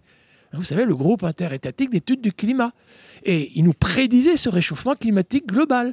Et à l'époque, il y en a, je pense même un ministre de l'éducation supérieure, je crois, il a été, disait c'est pas avéré. À l'époque, ce n'était pas statistiquement avéré. Ben maintenant, la date des vendanges. Regardez bien la date des vendanges au cours des 30 dernières années, comparée aux 30 années antérieures. Ben, statistiquement, c'est avéré, hein, le réchauffement climatique. Elle est bien une dizaine d'années, ça dépend des régions, bien sûr, plus précoce que les 30 années antérieures. Donc, ça peut être démontré. Aujourd'hui, le rôle de l'agronome-chercheur, c'est l'analyse du complexe des écosystèmes. Ce n'est plus toute chose égale par ailleurs, c'est en conditions paysannes. On accompagne l'agriculteur, on lui rend compte de ce qui nous apparaît logique, et on ne dit pas ça c'est amélioré, ça c'est bon, je connais ce qui est bon, ce qui est mauvais, je suis missionnaire, écoutez. Et sinon vous êtes dans le péché. Ça, c'est terminé, c'est du passé. Aujourd'hui, le rôle du chercheur, c'est la complexité, c'est le systémique, c'est comprendre qu'il y a des relations étroites entre les êtres vivants, végétaux et animaux, euh, domestiques ou sauvages, le milieu physique, le climat, évidemment les actions des humains et ce genre de choses, et d'aider les agriculteurs à progresser. Les innovations seront donc des innovations paysannes, c'est-à-dire que les expériences se feront dans les conditions paysannes, ce ne sera jamais toute chose égale par ailleurs, mais avec des conclusions qui nous arriveront assez vite, parce qu'on est parfois capable même de modéliser. Vous savez, il aurait fait plus sec, ça serait passé autrement. Et là, on est très utile. Là, l'agronome peut être très utile aux paysans. Donc là, vous nous avez parlé de votre rôle de, de chercheur. Est-ce que vous pouvez, nous décrire le quotidien de votre travail? Parce que vous êtes conseiller à la Banque mondiale, à la FAO, vous avez travaillé dans le ministère de l'Agriculture. Qu'est-ce, que, qu'est-ce qui se passe quand vous partez, euh, par exemple, à l'international pour faire des missions d'appui aux pays du Sud? Alors effectivement, hein, dans mon métier, c'est ça aussi le côté intéressant quand on est enseignant, devenu enseignant cette fois dans une école d'ingénieurs, on a quasiment trois obligations. L'enseignement, la recherche et l'appui au développement. Et je dois dire, j'ai passé beaucoup de semaines, alors évidemment, entre recherche et développement, il y a, beaucoup de terrains qui m'étaient communs entre mes activités de recherche et mes activités d'appui ou développement. Je ne mets pas un D majuscule à développement, hein. on peut éventuellement s'interroger sur ce que veut dire ce mot. Mais les transformations d'agriculture euh, dans les pays du Sud, et j'ai effectivement surtout travaillé dans les pays du Sud. Je pense qu'aujourd'hui, le travail dans les pays du Nord doit ressembler étrangement à ce que je faisais dans les pays du Sud. C'est effectivement d'accompagner des paysans, il y a une première étape qui est quand même de faire une analyse diagnostique, d'essayer de comprendre, bah, au fond, ce qu'ils font, euh, pourquoi le font-ils? Il peut y avoir des raisons évidemment écologiques, géographiques, hein. il peut y avoir des raisons euh, donc, climatiques, édaphiques et autres, il peut y avoir des raisons socio-économiques, revenus, euh, intérêt, intérêt, est-ce que c'est le taux de profit, est-ce que c'est le revenu du travail, est-ce que c'est minimiser les risques, enfin, donc il y a des conditions sociales, il y a des conditions économiques. Donc je pense que la première tâche à faire, et c'est aussi ça qui m'était demandé de faire, et de former des gens à former à ça, ce qu'on appelle analyse diagnostique de système agraire. Quand je dis système agraire, d'ailleurs, c'est pas agricole. Agraire, ça veut dire qu'il y a l'agriculture et ses techniques, mais il y a aussi les relations sociales, les rapports sociaux qui ont à voir avec l'agriculture, la relation du paysan avec le banquier, la relation du paysan avec l'État, la relation du paysan avec le propriétaire foncier, la relation du paysan avec le commerçant usurier. Enfin, je veux dire, pouvoir un jour prétendre qu'on peut être utile à des paysans si on ne comprend pas ce qui conditionne leur choix de production et de technique, euh, donc, première étape, analyse diagnostique. Deuxième étape, effectivement, restitution. Et la restitution, c'est voilà ce que je crois avoir compris. Je ne vous cache pas que même encore aujourd'hui, y compris dans des pays que je ne connaissais pas, dans les pays où j'ai travaillé récemment, il y a la République centrafricaine, où on me demandait de réconcilier un peu, euh, puisque vous avez parlé de la FAO, c'était l'émission de la FAO, réconcilier chrétiens et musulmans. En fait, c'était agriculteurs sédentaires, éleveurs nomades. Donc il fallait comprendre le pourquoi il y avait souvent des petites querelles entre des éleveurs nomades, des cultures occasionnées chez les agriculteurs sédentaires. Et il s'avérait que les uns étaient plutôt chrétiens, les autres plutôt musulmans, les éleveurs plutôt musulmans et les autres, euh, tous étaient sans doute animistes de toute façon. Et, du coup, ça a été instrumentalisé, ces petits conflits, pour en faire une guerre de religion qui d'ailleurs aujourd'hui prend un aspect plus ethnique que religieux. Mais il va de soi que l'analyse diagnostique, c'était de comprendre les causes des conflits et trouver des solutions. Et c'est vrai que les missions, quand vous faites des missions avec la FAO, éventuellement Banque mondiale et autres, c'est des missions de courte durée. Et ça, c'est dramatique, parce que justement, les gens pensent qu'au bout de 15 jours, on est capable d'apporter des solutions. Non, moi, au bout de 15 jours, je restitue. Évidemment, il y a les éleveurs, il y a les agriculteurs, et là, j'avais devant moi des gens qui, qui avaient fait la guerre civile ensemble. Hein. donc, sur le terrain, c'était des gens qui s'étaient un peu disputés. Et la restitution à Bangui, c'était souvent des leaders des deux côtés, donc des gens qui, qui avaient fait la guerre civile. Il faut dire les choses honnêtement. Et du coup, évidemment, euh, eh ben, je me présente, Marc Dufumier, martien, euh, expert, ne partageant pas votre culture dans le sens culturel, euh, je ne connaissais pas votre pays, je viens de l'extérieur, et quand je ne partage pas votre culture, ben moi je prétends avoir une culture scientifique, alors et, mais j'ai causé, j'ai beaucoup appris, et voilà ce que je crois avoir compris. Et eh ben, je peux vous assurer que déjà quand vous fonctionnez comme ça, la réaction des gens elle est tout autre que quand vous commencez à donner des leçons. Et même, je vais vous dire, je pense qu'il y a des paysanneries pauvres qui aujourd'hui ne comprennent pas pourquoi faire appel à des cabinets d'audit extérieurs, résoudre des conflits internes, faire appel à des gens extérieurs qui ne partagent pas votre quotidien, qui ne partagent pas vos conflits, qui ne partagent pas vos querelles, vos croyances, etc. Mais d'avoir quelqu'un qui épouse une culture, culturellement parlant, totalement différente, et va porter sur vos problèmes que vous n'arrivez pas à résoudre le regard de ce mec extérieur, pourquoi ces audits, c'est réservé qu'à des multinationales qui ont le pouvoir d'acheter des cabinets d'audit, et pourquoi la paysannerie pauvre n'y aurait pas accès Je réhabilite un peu, quand je vous dis ça, le métier que certains appelleront d'expert, je mets quand même des guillemets expert. Mais si c'est ça, expert, dire voilà ce que je crois avoir compris. Et les gens me disent, bah, écoutez, vous n'avez pas bien compris. Et de toute façon, quand je dis, vous savez, je prends l'avion demain, ils savent que, ce que dès le lendemain, ce ne sera plus mon problème. Donc, euh, je parle, ok, je parle comme quelqu'un qui n'est pas impliqué. Eh bien, ça, je crois, ça peut être extrêmement utile. Oui, la relation entre l'agronome chercheur en appui au développement et le paysan chercheur qui fait mène ses recherches empiriques et qui a amené des choses passionnantes et qu'il me faut qu'il faut que l'expert comprenne, ce dialogue-là, c'est évidemment passionnant pour les deux parties, je pense. En tout cas, moi, ça a été passionnant. J'ai aimé mon métier parce que j'ai compris qu'on pouvait surmonter des incompréhensions culturelles, même le plaisir qu'il y a de surmonter des incompréhensions culturelles. Et bien ce plaisir, faut pas exclure que de temps en temps, pour les paysans, c'est soit partagé. De découvrir, ah, il a une autre explication que nous. Lui, il, raconte ça autrement. Et, et, je peux vous assurer que quand il dit, oui, il raconte ça autrement, il dit pas, il m'a donné une leçon. Il raconte ça autrement. Eh bien ça, c'est le post-diagnostic. Alors après, c'est souvent quand même le même processus, sauf que vous êtes en période de projet. Et du coup, ben, ce que vous analysez, c'est les transformations qui ont eu lieu, qui résultent éventuellement de projets ou pas. Et c'est quand même encore une démarche de diagnostic et de restitution. Et de votre restitution, les gens font ce que bon leur semble. Vous, vous êtes étranger, vous êtes parti, c'est pas votre problème. C'est d'ailleurs ça qui instaure la confiance. Et pourquoi ces audits euh, commandités par la FAO ou la Banque mondiale ou, un autre organisme, pourquoi est-ce qu'ils durent que 15 jours? Très bonne chose. C'est encore dramatique. Hein, vous regardez ici. Pourquoi les missions d'expertise en général sont en temps limité et on prétend apporter des solutions en un temps limité? C'est que quand même perdure l'idéologie scientocratique. C'est-à-dire j'ai la science et donc j'ai du pouvoir. Et du coup, je sais ce qui est le bien, le mal, et j'agis comme un expert missionnaire. Cette idéologie-là, idéologie -là, dans les instances internationales, et même dans certaines ONG, il faut être très clair aussi, hein, des organismes à but non lucratif parfois, la formation des agronomes a été telle que les gens continuent d'épouser cette nomie-là. L'agronome, il est là pour fixer des normes. Ça, ça perdure. Ensuite, les experts coûtent très cher. Donc on vous demande de faire en un temps très court. Et les gens, ils pensent que plus on est dans un temps très court, plus il faut trouver des solutions standards. On en va. Et du coup, ça aboutit à tous les dérapages. On sait à l'avance presque ce qui est amélioré, ce qui est mauvais. On sait déjà ce qui est une variété IR8, elle a été qualifiée d'améliorée, donc elle est dans l'absolu.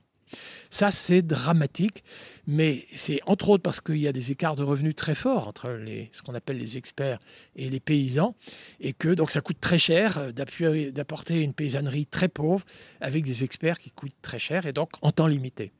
Mais néanmoins, j'observe aujourd'hui, moi, les plus beaux projets d'ailleurs que j'ai pu accompagner, ça commence à dater, hein, j'entends, au Laos. Les plus beaux diagnostics qui ont été faits à une époque, c'était d'ailleurs l'Agence française de développement, et c'était, ils ne connaissaient pas le Laos. Moi, j'avais déjà une longue expérience au Laos, j'y avais travaillé autrefois. Et bien, plutôt que de, avec le bailleur de fonds, plutôt que de négocier des missions d'expertise, j'avais dit écoutez, moi, ce que je vous propose, c'est deux étudiants on va les mettre six mois pour le diagnostic dans cette zone. Toute façon, les conditions de vie sont tellement dures que seuls les étudiants peuvent résister à ces conditions-là. Hein, les experts ne surpartiront pas, ils auront peur de l'eau pas potable et ce genre de choses. Donc il faut être clair, c'est six mois, bien encadré évidemment par un excellent enseignant, en l'occurrence moi, hein, ça c'est ma modestie. Et, et je vous garantis que vous aurez une analyse diagnostique qui va décoiffer, c'est-à-dire que vraiment sur une société. Et de plus, pour euh, l'Agence française de développement, ça paraissait à peu près réaliste, parce que franchement, l'idée qu'on puisse passer un jour d'une agriculture d'abattis brûlés à une agroforesterie, bah, euh, cette agence, de ce bailleur de fonds plus exactement, bah, l'expérience de l'agroforesterie et de tels passages, je veux dire, dans les pays où ils avaient déjà travaillé, avait peu d'expérience. Donc ils m'ont fait confiance et ça a été un des plus beaux projets. Et quand je regarde les, comment il a été jugé, je veux dire, sur Internet et ce genre de choses, ben, on n'a pas à rougir. Alors, ce n'est pas, pas Marc Dufumier, ce n'est pas que les deux étudiants, c'est après les gens qui ont œuvré sur ce projet, c'est les paysans, etc. Mais c'était quand même inspiré de... Euh, on connaît peu votre domaine, on ne comprend pas grand-chose, mais précisément, nous, on, voit, on verra sans doute les choses différemment de vous. Et alors, ce qui est difficile parfois, c'est évidemment avec les paysanneries, on y parvient vite. Hein les, paysans au départ ils demandent qu'est-ce que vous voulez et combien d'argent vous apportez. Et du coup euh, si l'argent c'est pour des engrais oui, oui ben moi je veux des engrais. Hein, donc euh, donc ça évidemment le premier réflexe des paysans quand ils répondent aux questions c'est pas de répondre à vos questions c'est de répondre à donner la réponse qu'ils pensent qu'avec vous éventuellement il va peut-être y avoir de l'argent qui va arriver. Donc il faut déjà surmonter cette euh, truc là mais quand les gens voient que vous qui s'intéressent à l'histoire ils regardent les outils des grands-parents mais qu'est-ce que c'est que cet expert qui regarde les outils des grands-parents? Mais les gens, ils s'intéressent à ce qu'on faisait, ce que nos parents disaient. Et, du coup, la confiance s'établit. Et du coup, les réponses, évidemment, dans les entretiens, parce que c'est six mois d'analyse diagnostique par des étudiants, vous imaginez bien, il y a un mois pour établir une confiance. Et puis, le sixième mois, euh, le jour de la fête du départ, tout le monde part bourré euh, avec de l'alcool de riz. Mais bon, ça, c'est. Mais voilà, c'est comme ça que ça, ça fonctionne. Et ça, c'est beaucoup plus performant que l'émission d'expertise, effectivement, de, de 15 jours. Mais c'est pour beaucoup de gens pas crédible parce que c'est qu'un étudiant, il n'a pas encore beaucoup d'expérience, parce que ceci, certes, certes bien encadré, bon, éventuellement d'ailleurs, les gens soupçonnent quand même que l'encadrement à distance, c'est pas forcément génial, et, ce genre de truc. Oui, oui, c'est pas encore gagné d'avance, mais j'observe quand même que de plus en plus, je peux vous assurer, là aujourd'hui, l'équipe, euh, parce que j'ai dirigé une équipe d'enseignants-chercheurs à l'agro Paris Tech, euh, ça fait dix ans que j'ai pris ma retraite, cette équipe poursuit, et là j'observe que les étudiants ils cherchent des stages, c'est plus eux qui cherchent des stages. Hein c'est des ONG ou des petites entreprises qui cherchent des étudiants pour faire analyse diagnostique, soit préalablement à l'établissement d'un projet, soit plus souvent encore, malheureusement aujourd'hui, des gens qui ont été dans ces projets, qui sont en voie d'échouer et ont besoin d'un diagnostic pour comprendre pourquoi ça a échoué et qu'est-ce qu'on pourrait faire pour corriger le tir. Les deux cas existent. Mais aujourd'hui, cette demande, on a besoin de comprendre et qu'un œil extérieur, ça peut être très utile. Un œil extérieur, une formation scientifique et quand même une certaine modestie et un certain plaisir à rencontrer des gens très différents donc, et à vivre des échanges interculturels pas simples, il faut le dire honnêtement. Euh, oui, ça existe. Hein. Je vais vous obliger à revenir en France. Je me posais la question sur le rôle de, de l'agronome chercheur ou de l'agroécologiste chercheur. Dans une euh, vidéo, je, vous ai entendu parler de la désobéissance civile et que parfois c'était le dernier recours. Euh, comment est-ce que ça peut fonctionner avec euh, vos responsabilités euh, officielles, politiques, et même par exemple, vous avez, je crois, reçu la médaille du mérite agricole? Alors, oulala, que de questions. J'élargis légèrement la question, mais c'est vrai que être enseignant, chercheur, plaider pour l'objectivité, avoir un goût pour éventuellement les échanges interculturels, et faire de l'enseignement, et être aussi militant engagé, puisque finalement votre question c'est comme ça que je la comprends, peut-on associer des métiers qui se veulent euh, mettre en avant l'objectivité du scientifique et le fait qu'à des moments donnés, on puisse être militant engagé? Ça peut être le conseil scientifique de la Fondation Nicolas Hulot. On va reparler tout à l'heure de la désobéissance civile et de pourquoi un ministre m'a conféré le mérite agricole. Je vous dis tout de suite, le ministre qui m'a conféré le mérite agricole, c'est le ministre avec lequel j'ai moins pu parler. Hyper poli, très courtois à mon égard, mais pour lequel tout ce que j'ai pu lui dire, je voyais bien que ça servait rigoureusement à rien. Je cite, il s'appelle Bruno Le Maire. Mais et donc pourquoi m'a-t-il conféré ce mérite agricole? Essayait-il de m'acheter? Essayait-il de ceci? J'ai pas les réponses aux questions.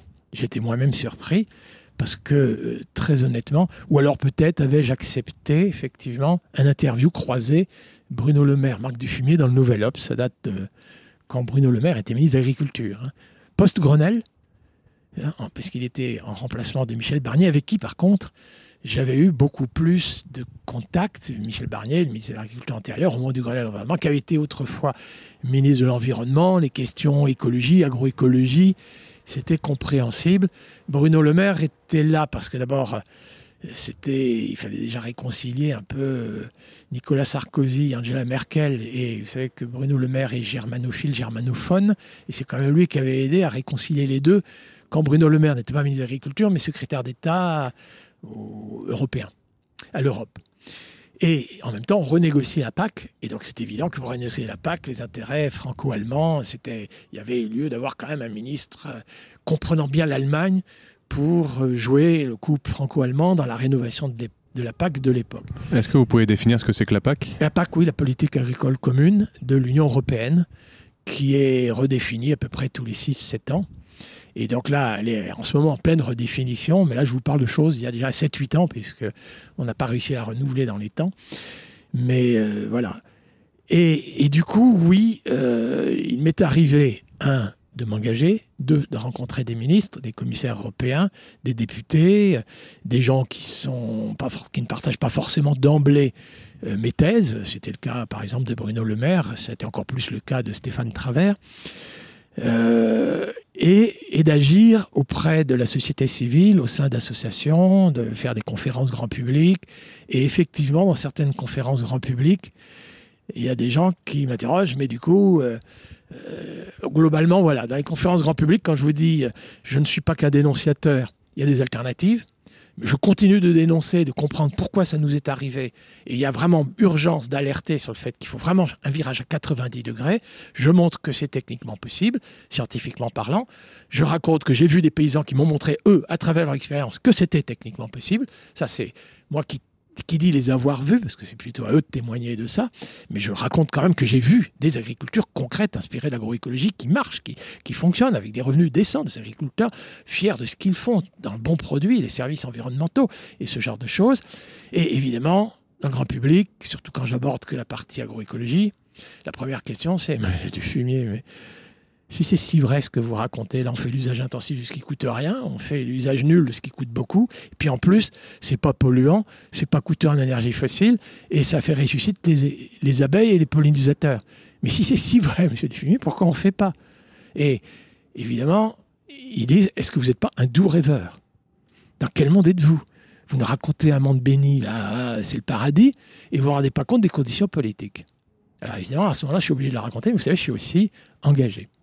Et du coup, oui, je reconnais être engagé.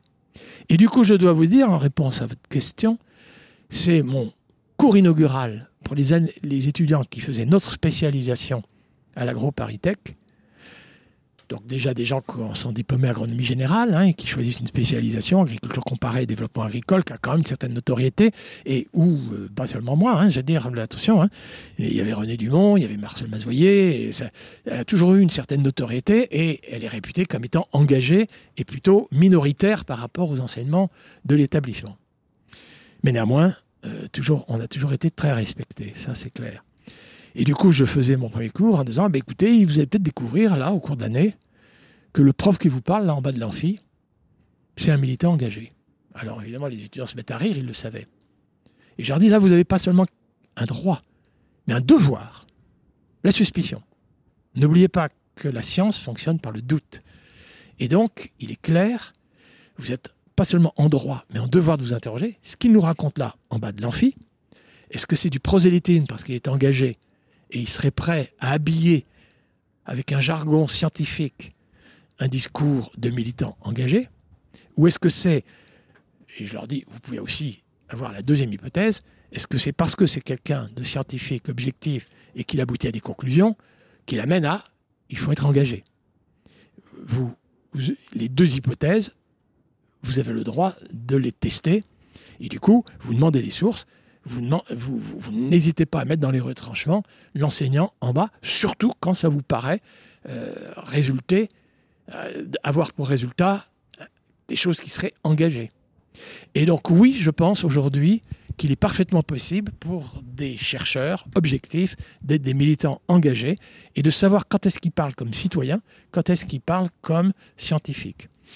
La même personne, évidemment, bien sûr, les deux, vit les deux dans son quotidien.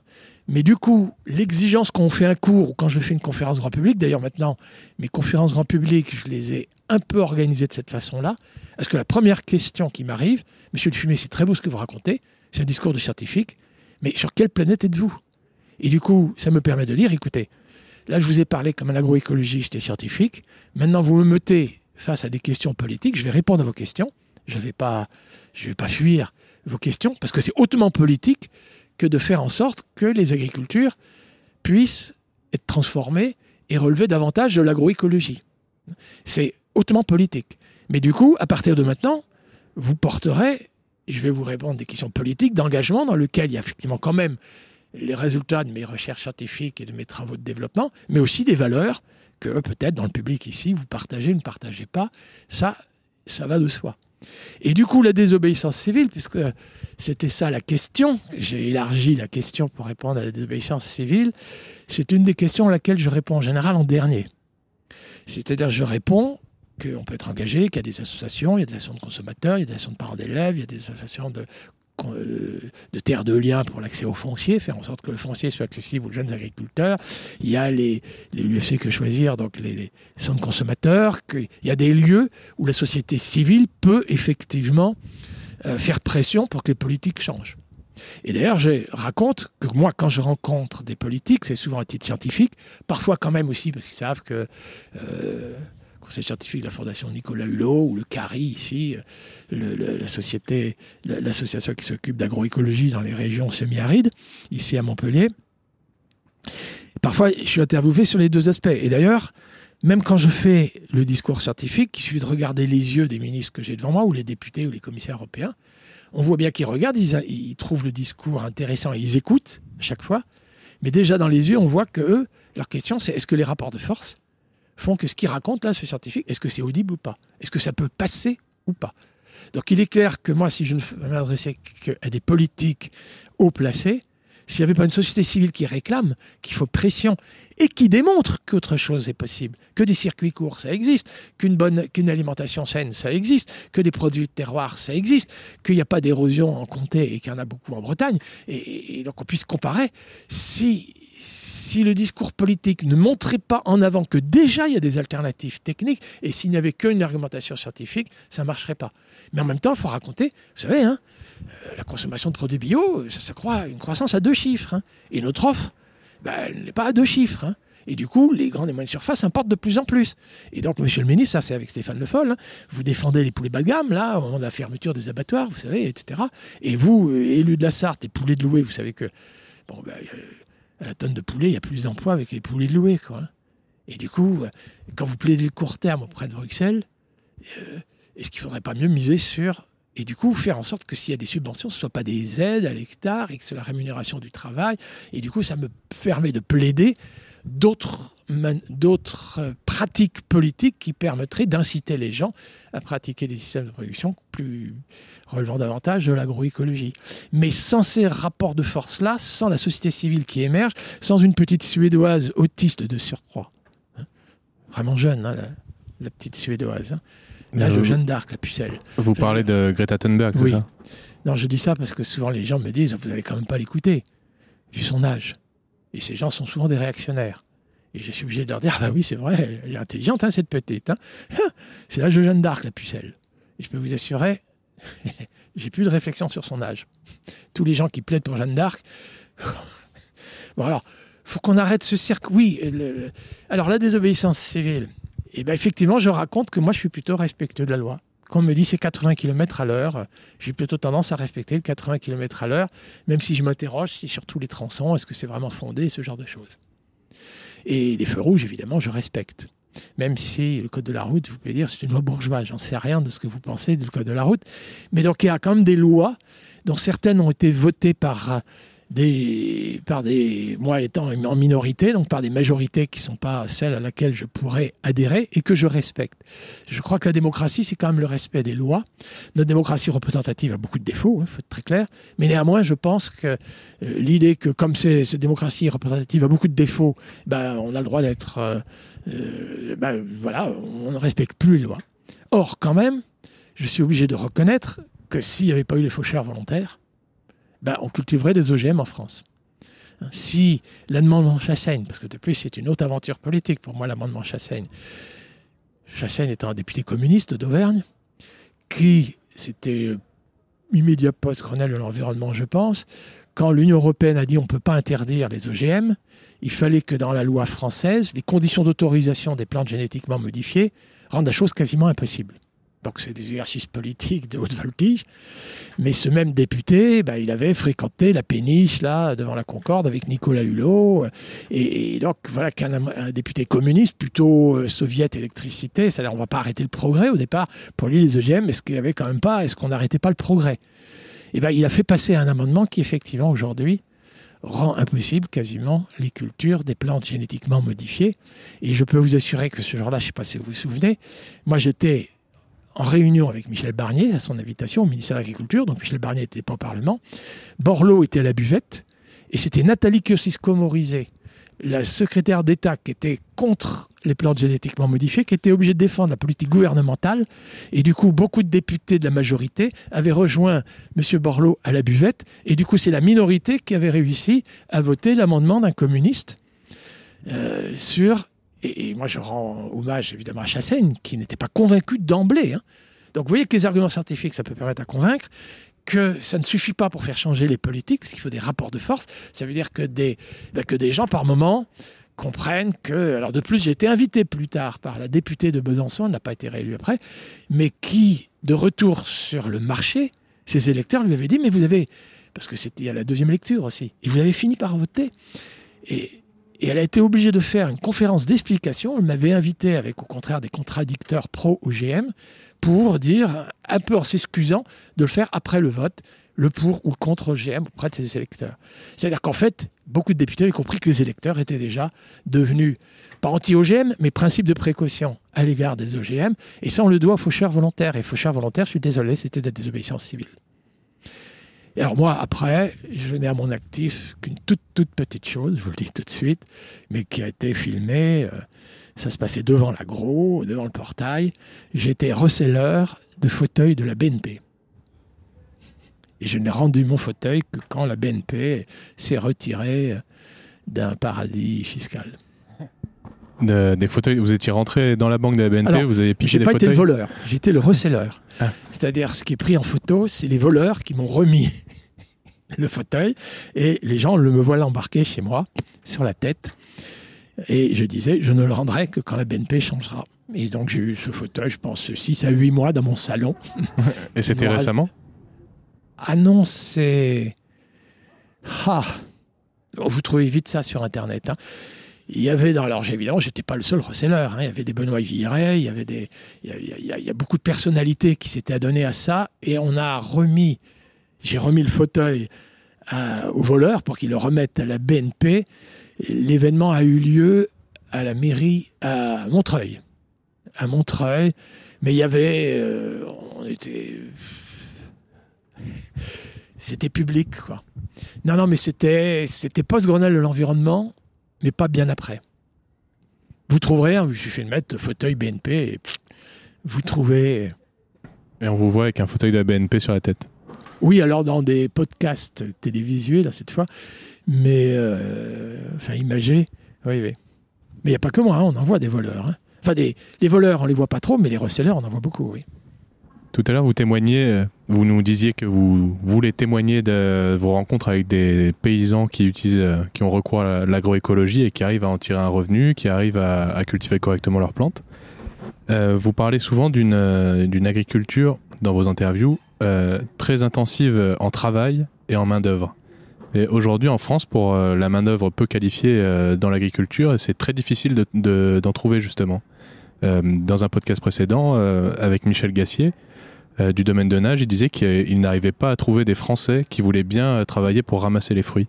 Alors, euh, est-ce que vous avez un élément de réponse sur comment fournir cette main-d'œuvre en France? Alors, en tout cas, la question est on ne peut plus légitime, et c'est vrai qu'un très grand nombre d'agriculteurs se plaignent que les formes d'agriculture qui relèvent de l'agroécologie, donc moins industrielles, plus artisanales, plus soignées, plus bichonnées, plus exigeantes en travail, plus intensives en emploi, mais du coup, on ne parvient à créer l'emploi que si on parvient à le rémunérer. Alors il y a, notamment pour les fruits et légumes, souvent, ce sont des gens qui emploient des salariés, des saisonniers, pour des périodes données qui peuvent être la taille de la vigne. Alors ça c'est un peu moins saisonnier, mais enfin c'est quand même saisonnier. Mais après c'est les récoltes des fruits, ce genre de choses. Et là, ils disent, bon, euh, les travailleurs français euh, en mesure d'accepter un salaire dérisoire pour que quand on puisse vendre nos fruits et légumes en compétition avec des fruits espagnols ou d'ailleurs, et ce genre de choses, on ne trouve pas. Et du coup, euh, on a aujourd'hui recours à ce qu'on appelle les travailleurs détachés. C'est en principe pas clandestin, c'est autorisé. Mais moi, je connais dans la Drôme hein, des agriculteurs qui ont encore recours à des compagnies espagnoles qui emploient des équatoriens, les envoient dans la Drôme. Et du coup, on ne dira pas que l'agriculteur sous-paye son travailleur parce que ce n'est pas la législation française, c'est la législation espagnole d'une compagnie espagnole qui rend un service le service de la cueillette. Donc c'est des habillages, c'est des habillages qui font que pour trouver aujourd'hui, dans l'état actuel des choses, une main-d'œuvre pour des travaux souvent manuels et pénibles. Alors en agroécologie, on peut alléger la pénibilité, hein, néanmoins. Hein. les, gens qui font de la permaculture ont, innové quand même pas mal de choses pour notamment alléger la tâche du désherbage et ce genre de choses. Mais néanmoins, oui, euh, cette agriculture manuelle, soignée, etc., exige beaucoup de travail et souvent parfois un peu pénible. Et trouver aujourd'hui une main-d'œuvre qui puisse penser, tant qu'il n'y a pas le revenu de base, hein, j'entends, universel de base, mais des gens, ben, ils tentent le RSA plutôt que ça. Alors, est-ce qu'il y aurait une alternative ou solution illégale ou à peine légale que j'évoque? La réponse est quand même oui, mais devient, c'est comme pour la technique, ça devient radicalement différent de la société dans laquelle nous sommes. Euh, juste avant que vous décriviez, je voulais juste euh, rappeler quelque chose, c'est que pour l'exemple que je donnais de Michel Gassier au domaine de nage, ils n'ont pas recours à des travailleurs détachés, ils ont recours à des employés qui, roumains euh, qui payent un salaire français avec euh, des primes euh, à, à, la caisse ramassée, etc. Et donc ça, leur coûte, ça leur coûte encore plus cher d'employer des travailleurs roumains, Absolument. de les loger, de, de, de les nourrir et, de, leur donner un salaire, un salaire minimum français. Donc euh, voilà, ça, c'est pas la même chose que le, que le cas que le travail Tout ça est très juste. Hein. Le travail illégal coûte moins cher qu'un travail légal avec des Roumains. Hmm. Et un travail légal avec des Roumains, j'allais dire, coûte moins cher qu'un travail légal avec euh, des travailleurs français, même au chômage. Globalement, vu la sécurité sociale, vu le RSA, etc., les Français se font encore payer plus cher qu'un Roumain pour des tâches équivalentes. Bon, il y a, parfois des, entreprises agricoles qui fonctionnent et avec des étrangers et avec des Français et en toute légalité, hein, c'est en clair. Mais si on veut être compétitif avec des fruits et légumes en particulier, importées, où il se peut que bah, ça ait été récolté par des travailleurs turcs en Allemagne, par exemple. c'est très difficile pour un agriculteur français d'être compétitif avec une main-d'œuvre à ce coût. Ça, c'est clair. Et puis, il y a, faut évoquer aussi, des agriculteurs, agriculteurs familiales, où la question, quand même, elle est posée. C'est-à-dire, euh, oui, je pourrais pratiquer ces systèmes inspirés de l'agroécologie, mais ça exigerait de moi et de ma famille plus de travail. Et vu la rémunération, à l'heure de travail, c'est en clair, je serais sous-rémunéré. Donc vous avez des gens aussi qui sont dissuadés en exploitation strictement familiale, sans recours à la main-d'œuvre salariée. Ils sont dissuadés de pratiquer des systèmes qui relèvent de l'agroécologie parce que le supplément de travail, là, serait franchement sous-rémunéré. Alors là, évidemment, il y aurait deux thèses possibles. L'une qui est mise en avant et qui est quand même avérée, eh ben écoutez, euh, du coup, si vous faites un bon produit, labellisez-le. Et avec un label terroir, un label bio, ben, il y aura un consommateur qui sera prêt à acheter plus cher un produit parce qu'il vous fera confiance. Il y a une certification par une tierce partie. Votre produit bio, on peut espérer qu'il n'y ait pas trop de perturbateurs endocriniens. J'achète, j'achète plus cher pour ma santé. Et là, c'est le prix du bon produit, terroir ou bio, qui fait que le surcroît de travail, il est quand même correctement rémunéré. Et c'est quand même vrai que moi je connais des, éleveurs euh, fromage comté bien mieux rémunérés en zone difficile que des éleveurs bretons poudre de lait. Il hein. faut être très clair, hein. les différences de revenus ne sont pas en faveur du breton hein, et de l'élevage industriel. Donc ça c'est une solution. La label bio c'est une solution. Que ce soit la qualité du produit qui permette de rémunérer hautement les choses. Mais tout de suite vous aurez le droit de me poser la question, et du coup, ben voilà, donc il y a effectivement le bio et le terroir pour les bourgeois bohèmes, les perturbateurs endocriniens et l'antibiorésistance pour les couches modestes. Alors ça, je m'insurge. Il faut qu'on arrête ça. L'idée que, bah oui, il y a une agriculture artisanale, intensive en emploi, avec des agriculteurs correctement rémunérés, il y a des bourgeois bohèmes qui peuvent se le payer. Et pour les autres, l'agriculture industrielle, les produits bas de gamme, fourrés, euh, euh, farcis ou perturbateurs endocriniens et, et seringués aux antibiotiques. Alors, euh, je m'insurge. Et du coup, il faut trouver une solution à ça. Et là, du coup, l'innovation, elle est politique. Et évidemment, mes plaidoyers sont aussi là-dessus. Et bien, du coup, votre agriculteur, là, qui fait l'agriculture euh, qui relève de l'agroécologie, labellisée bio ou pas, elle est en train de séquestrer du carbone dans les sols. Et, du coup, elle nous contribue à atténuer le réchauffement climatique, nos engagements à la COP 21. Et puis l'humus, ça retient le sol, stabilité structurale, moins d'érosion, moins d'inondation dans la vallée. Mais c'est quand même un service d'intérêt général. Ça ne mériterait pas d'être rémunéré par le contribuable? Les puissances publiques, politique agricole commune ou politique française, on ne pourrait pas rémunérer correctement l'agriculteur pour son service, séquestration du carbone? Mais dites-moi, là, l'agriculteur, il met des légumineuses? Il nous évite des importations de tourteaux de soja transgéniques? Il nous évite des importations de gaz naturel russe pour fabriquer des engrais azotés de synthèse très émetteurs de gaz à effet de serre et très polluants des nitrates dans la nappe phréatique? C'est pas un service d'intérêt général, ça? Est-ce qu'on ne pourrait pas le rémunérer? Dites-moi, cet agriculteur-là qui est en train de remettre des haies, évidemment, c'est un brisant. Évidemment, ça empêche le ruissellement. On est bien d'accord. Il a un rôle fertilisant. C'est pour son intérêt privé. Mais euh, il est bien quand même en train de ressusciter des abeilles. Les coccinelles là, sont en train de neutraliser les pucerons. Les mésanges attaquent aux larves de crapocaps. C'est un service écologique, ça? C'est un service environnemental? Il ne mériterait pas d'être correctement rémunéré, cet agriculteur? Eh bien oui, il y a urgence de modifier la politique agricole commune et de modifier la politique agricole française, dans le sens, on arrête les subventions à l'hectare en proportion des surfaces, incitation à la course à l'agrandissement et derrière la course à l'agrandissement à la monoculture. J'amortis un matériel sur de vastes surfaces, ou j'amortis un robot de traite sur un vaste troupeau. Et du coup, on rémunère des services environnementaux exigeants de travail, et du coup, c'est bien le travail et les emplois qui sont correctement rémunérés. Et du coup, c'est moi qui repose la question. Qu'est-ce qu'on attend? Justement, euh, vous parliez d'amortir le, gros matériel sur des grandes surfaces, etc. Quelle, euh, quelle pourrait être la mécanisation euh, pour l'agroécologie? Et est-ce qu'elle mettrait en, en est-ce qu'elle mettrait en place ou est-ce qu'elle aurait des liens avec l'attraction animale? Pourquoi pas? Évidemment, la question, c'est au cas par cas, selon les régions, selon les types de cultures, hein, il nous faut être très clair. Vous avez des formes d'agriculture manuelle ou attelée, telles que la permaculture, qui sont hautement productives à l'hectare, en produits bruts, c'est-à-dire en quantité de nourriture à l'hectare, et aussi en valeur ajoutée, parce qu'il y a très peu d'intrants extérieurs et il y a surtout le surtravail. Donc c'est haute valeur ajoutée, mais c'est qu'on a travaillé plus à l'hectare pour produire plus à l'hectare. Et celle-là, quand elle a joué sur les outils manuels ou attelés, a surtout essayé d'innover dans l'allègement de la pénibilité. Donc dans les, les outils, quels qu'ils soient, je pense qu'effectivement, il faut réfléchir. Est-ce que les outils, c'est remplacer des gens par des machines et comme ça les gens sont au chômage et on produira moins cher avec la machine et moins de gens? Ça, je suis plutôt contre. Ou est-ce que la machine, ça va éventuellement alléger la pénibilité du travail et faire en sorte qu'on va pouvoir créer des emplois tout en rémunérant bien les gens qui sinon ne feront pas ce boulot. Français, roumains ou équatoriens, que m'importe. Hein, pour moi, c'est tous des voisins.